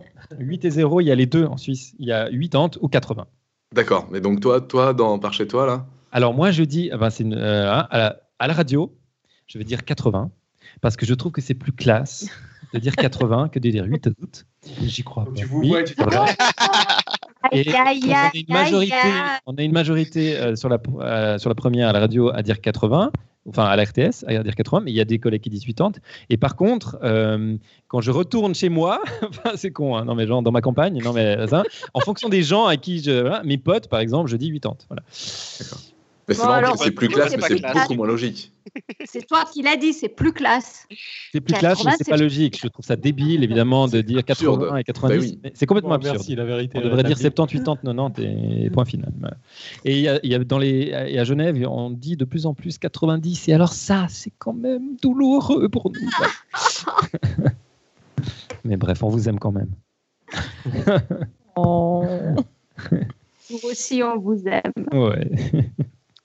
Euh, On avait d'autres questions de l'équipe Mm. ou de la chatroom? Mm. Je pense qu'on a relayé la chatroom au fur et à mesure. Ok. Joanne, est-ce que tu veux lire le pitch? Avec plaisir. Et un accent de Los Angeles, s'il te plaît. Ah oui La semaine prochaine, on va parler de gens. Donc la semaine prochaine, on va parler de gens, pas de un en particulier, ni de deux, mais de plein de gens, des dizaines, des centaines, et de leur comportement lorsqu'ils sont ensemble. Car l'étude de la foule est à l'intersection de plein de disciplines, de la physique à la psychologie. Pour cela, on reçoit Mehdi Moussaïd, chercheur en sciences cognitives au Max Planck Institute à Berlin, qui vient de sortir Fouloscopie, ce que la foule dit de nous, aux éditions Humaine Science. On espère donc que c'est une foule d'auditeurs qui viendront nous écouter mercredi 20 février à 20h30. Et je peux compléter ou parce que le jeudi plaisir. 28 février, on aura le même sujet avec le même intervenant dans CQFD. Voilà, comme quoi on est. Ah, On vous passé il est êtes passé Oui, vous êtes avant nous, c'est vrai. Et ouais, Et à la il est passé il y a deux semaines à la méthode scientifique. Ah putain. On se le vole. C'est la Ah. coqueluche du moment. Ouais. Ceci étant dit, ça a l'air passionnant. hein. Franchement, ça va être Oui. super. Et il est passionnant à à écouter, effectivement. Mm, mm, super. Bon. On arrive au moment de la citation Ah de notre invité. Mes chéris, une citation pour Claire. Ah, Voilà, j'ai pensé à toi, Claire. Demain, c'est la Saint-Valentin. Et oui, demain, nous Oula. sommes le 14 février. Et, mais je dis ça, hein, c'est. si ça commence par si à la Saint-Valentin, te tiens la main, je peux pas la suite. Non, c'est pas ça. L'amour, c'est comme la chimie. Il faut deux corps pour avoir une réaction. Voilà, j'ai trouvé. Je me dis chimie, j'ai mis ça, j'ai mis amour, etc. Ça te va Ah, C'est un peu j'adore. cucu la praline, mais j'aime Tu rigoles, j'adore. Voilà. Et de, qui la citation? Eh ben, je ne sais pas. j'ai vu ça sur Internet. euh, voilà, c'est très basique, mais c'est très très bien. basique. Voilà. Non, non, mais pas, on c'est pas de moi. hein, pas. Ah, je, je pense que c'est la plus belle citation qu'on a jamais eue sur Podcast Science, mais je suis de parti pris. Si peu, si peu. Pas du tout. Donc le but de la citation, c'est de faire réfléchir les auditeurs. Ah Bah, il fallait me le semaine. préciser. J'étais pas au Et courant. bah, Ils c'est vont une vraie réflexion. Est-ce qu'il faut vraiment deux corps pour avoir une réaction? Est-ce que c'est limité à deux corps? Est-ce que ça peut pas être un seul corps, deux corps, trois Ou corps, trois, ah bah corps? En amour ou en chimie? Les deux. c'est une très belle réflexion. Je vous invite à avoir pour la Saint-Valentin. Voilà, bah, Vous avez une semaine pour expérimenter. Voilà. Très bien. Oui, oui, oui. Bah, elle était super cette citation. Je suis tellement contente. Après, nous avons le quiz du mois qui va durer un peu plus d'un mois. Savoir faire un U avec sa langue et génétique. Info ou intox Est-ce que essaye T'as une opinion Et notre Déjà, invité, a eu avec sa langue. quand qui dit sait le faire Bah, C'est génétique pour moi. le faire. De faire, de faire. Ah, toi aussi. Ça va? Ah Non, ouais, mais toi, tu ouais. fais- Un peu, toi. Claire le fait beaucoup mieux. Ah ouais, c'est magnifique. carrément un U. ouais. Merci. On voit des photos. Donc l'invité Ouais. pense que c'est génétique. Oui. Pour ce quiz, vous avez un bonus si vous nous envoyez des photos d'expérience ou des arbres généalogiques de vos prouesses linguales familiales. On attend ça impatiemment et la réponse sera donnée dans notre prochaine émission Roue libre. Et après le quiz arrive le moment où on vous demande des sous. Vous savez, le Patreon, comme l'a dit si délicieusement Alan en début d'émission. Je rappelle que vous pouvez nous soutenir avec des petits sous sur Patreon. Les derniers Patreon en date sont Seb, Arthur, Luc et Olivier. Bah, Merci à eux. Je J'adore vos silences. que Nous, on n'a jamais de silence comme ça à la radio, ça me fait Ah, peur. si, moi. et il y a une annonce à faire. Non mais euh, oui, alors euh, vu qu'on a le temps de l'annoncer, vu que l'épisode sera diffusé bien avant, le, week-end du 13 et 14 avril, c'est Lyon Science, qui est un festival de vulgarisation scientifique qui est gratuit. Et ils ont euh, besoin de, vos soutiens euh, financiers. Si vous pouvez leur donner de l'argent, vous pouvez aller sur leur, leur site internet de Lyon Science, le 13 et 14 avril. Et ce sera bien, et il y aura plein d'intervenants. Voilà. On en reparlera, hein. c'est vrai que c'est la première annonce qu'on fait, mais c'est vrai qu'on en reparlera de Lyon Science. Je Plein d'intervenants, dont Eléa quand même, parce qu'elle est, elle est, elle est modeste, mais elle, est y sera. C'est la plus importante d'ailleurs. C'est vrai? Tu- Qu'est-ce que tu vas raconter à Lyon Science, Léa Alors le thème de cette année, c'est euh, les mythes et légendes, et du coup, je vais parler des mythes et des légendes autour des végétaux. Quelle surprise Oh bah dis donc que c'est original, dites donc. Et on peut avoir un scoop en avant-première? Allez, dis-nous. Euh, scoop. Des légendes autour des plantes, comme, comme ça, moi, ça me parle pas beaucoup. Ah, Les plantes médicinales, je suis sûre. hein. Ah ouais? Moi, je, vais parler des mythes euh, des plantes mangeuses d'hommes, tout ça, euh, ce, ce- ce genre d'histoire euh, incroyable. voilà. Je vous en dis pas plus, il faut venir à Lyon Science. Et vous savez qu'il y aura aussi à Sens Mehdi Euh, Moussaïd. Non, non, pas moi, Mehdi Ah, Moussaïd. il- Il est. On parlera C'est la star, quoi. à Lyon Science. Oui. Good. Bon, ben, les amis, il est temps de conclure. Oui. Ben. Stéphane, un immense merci d'être venu. Oui. C'était vraiment un plaisir de t'avoir chez nous ce soir. Merci beaucoup pour l'invitation. J'ai passé un super moment. Vous êtes cool. J'adore. Ah, t'es mon nouveau meilleur ami pour la vie. T'étais déjà mon nouveau meilleur ami pour la vie. Et ben, quant à nous, on se retrouve la semaine prochaine pour l'épisode Fulloscopie. Et d'ici là, que servir la science soit votre joie.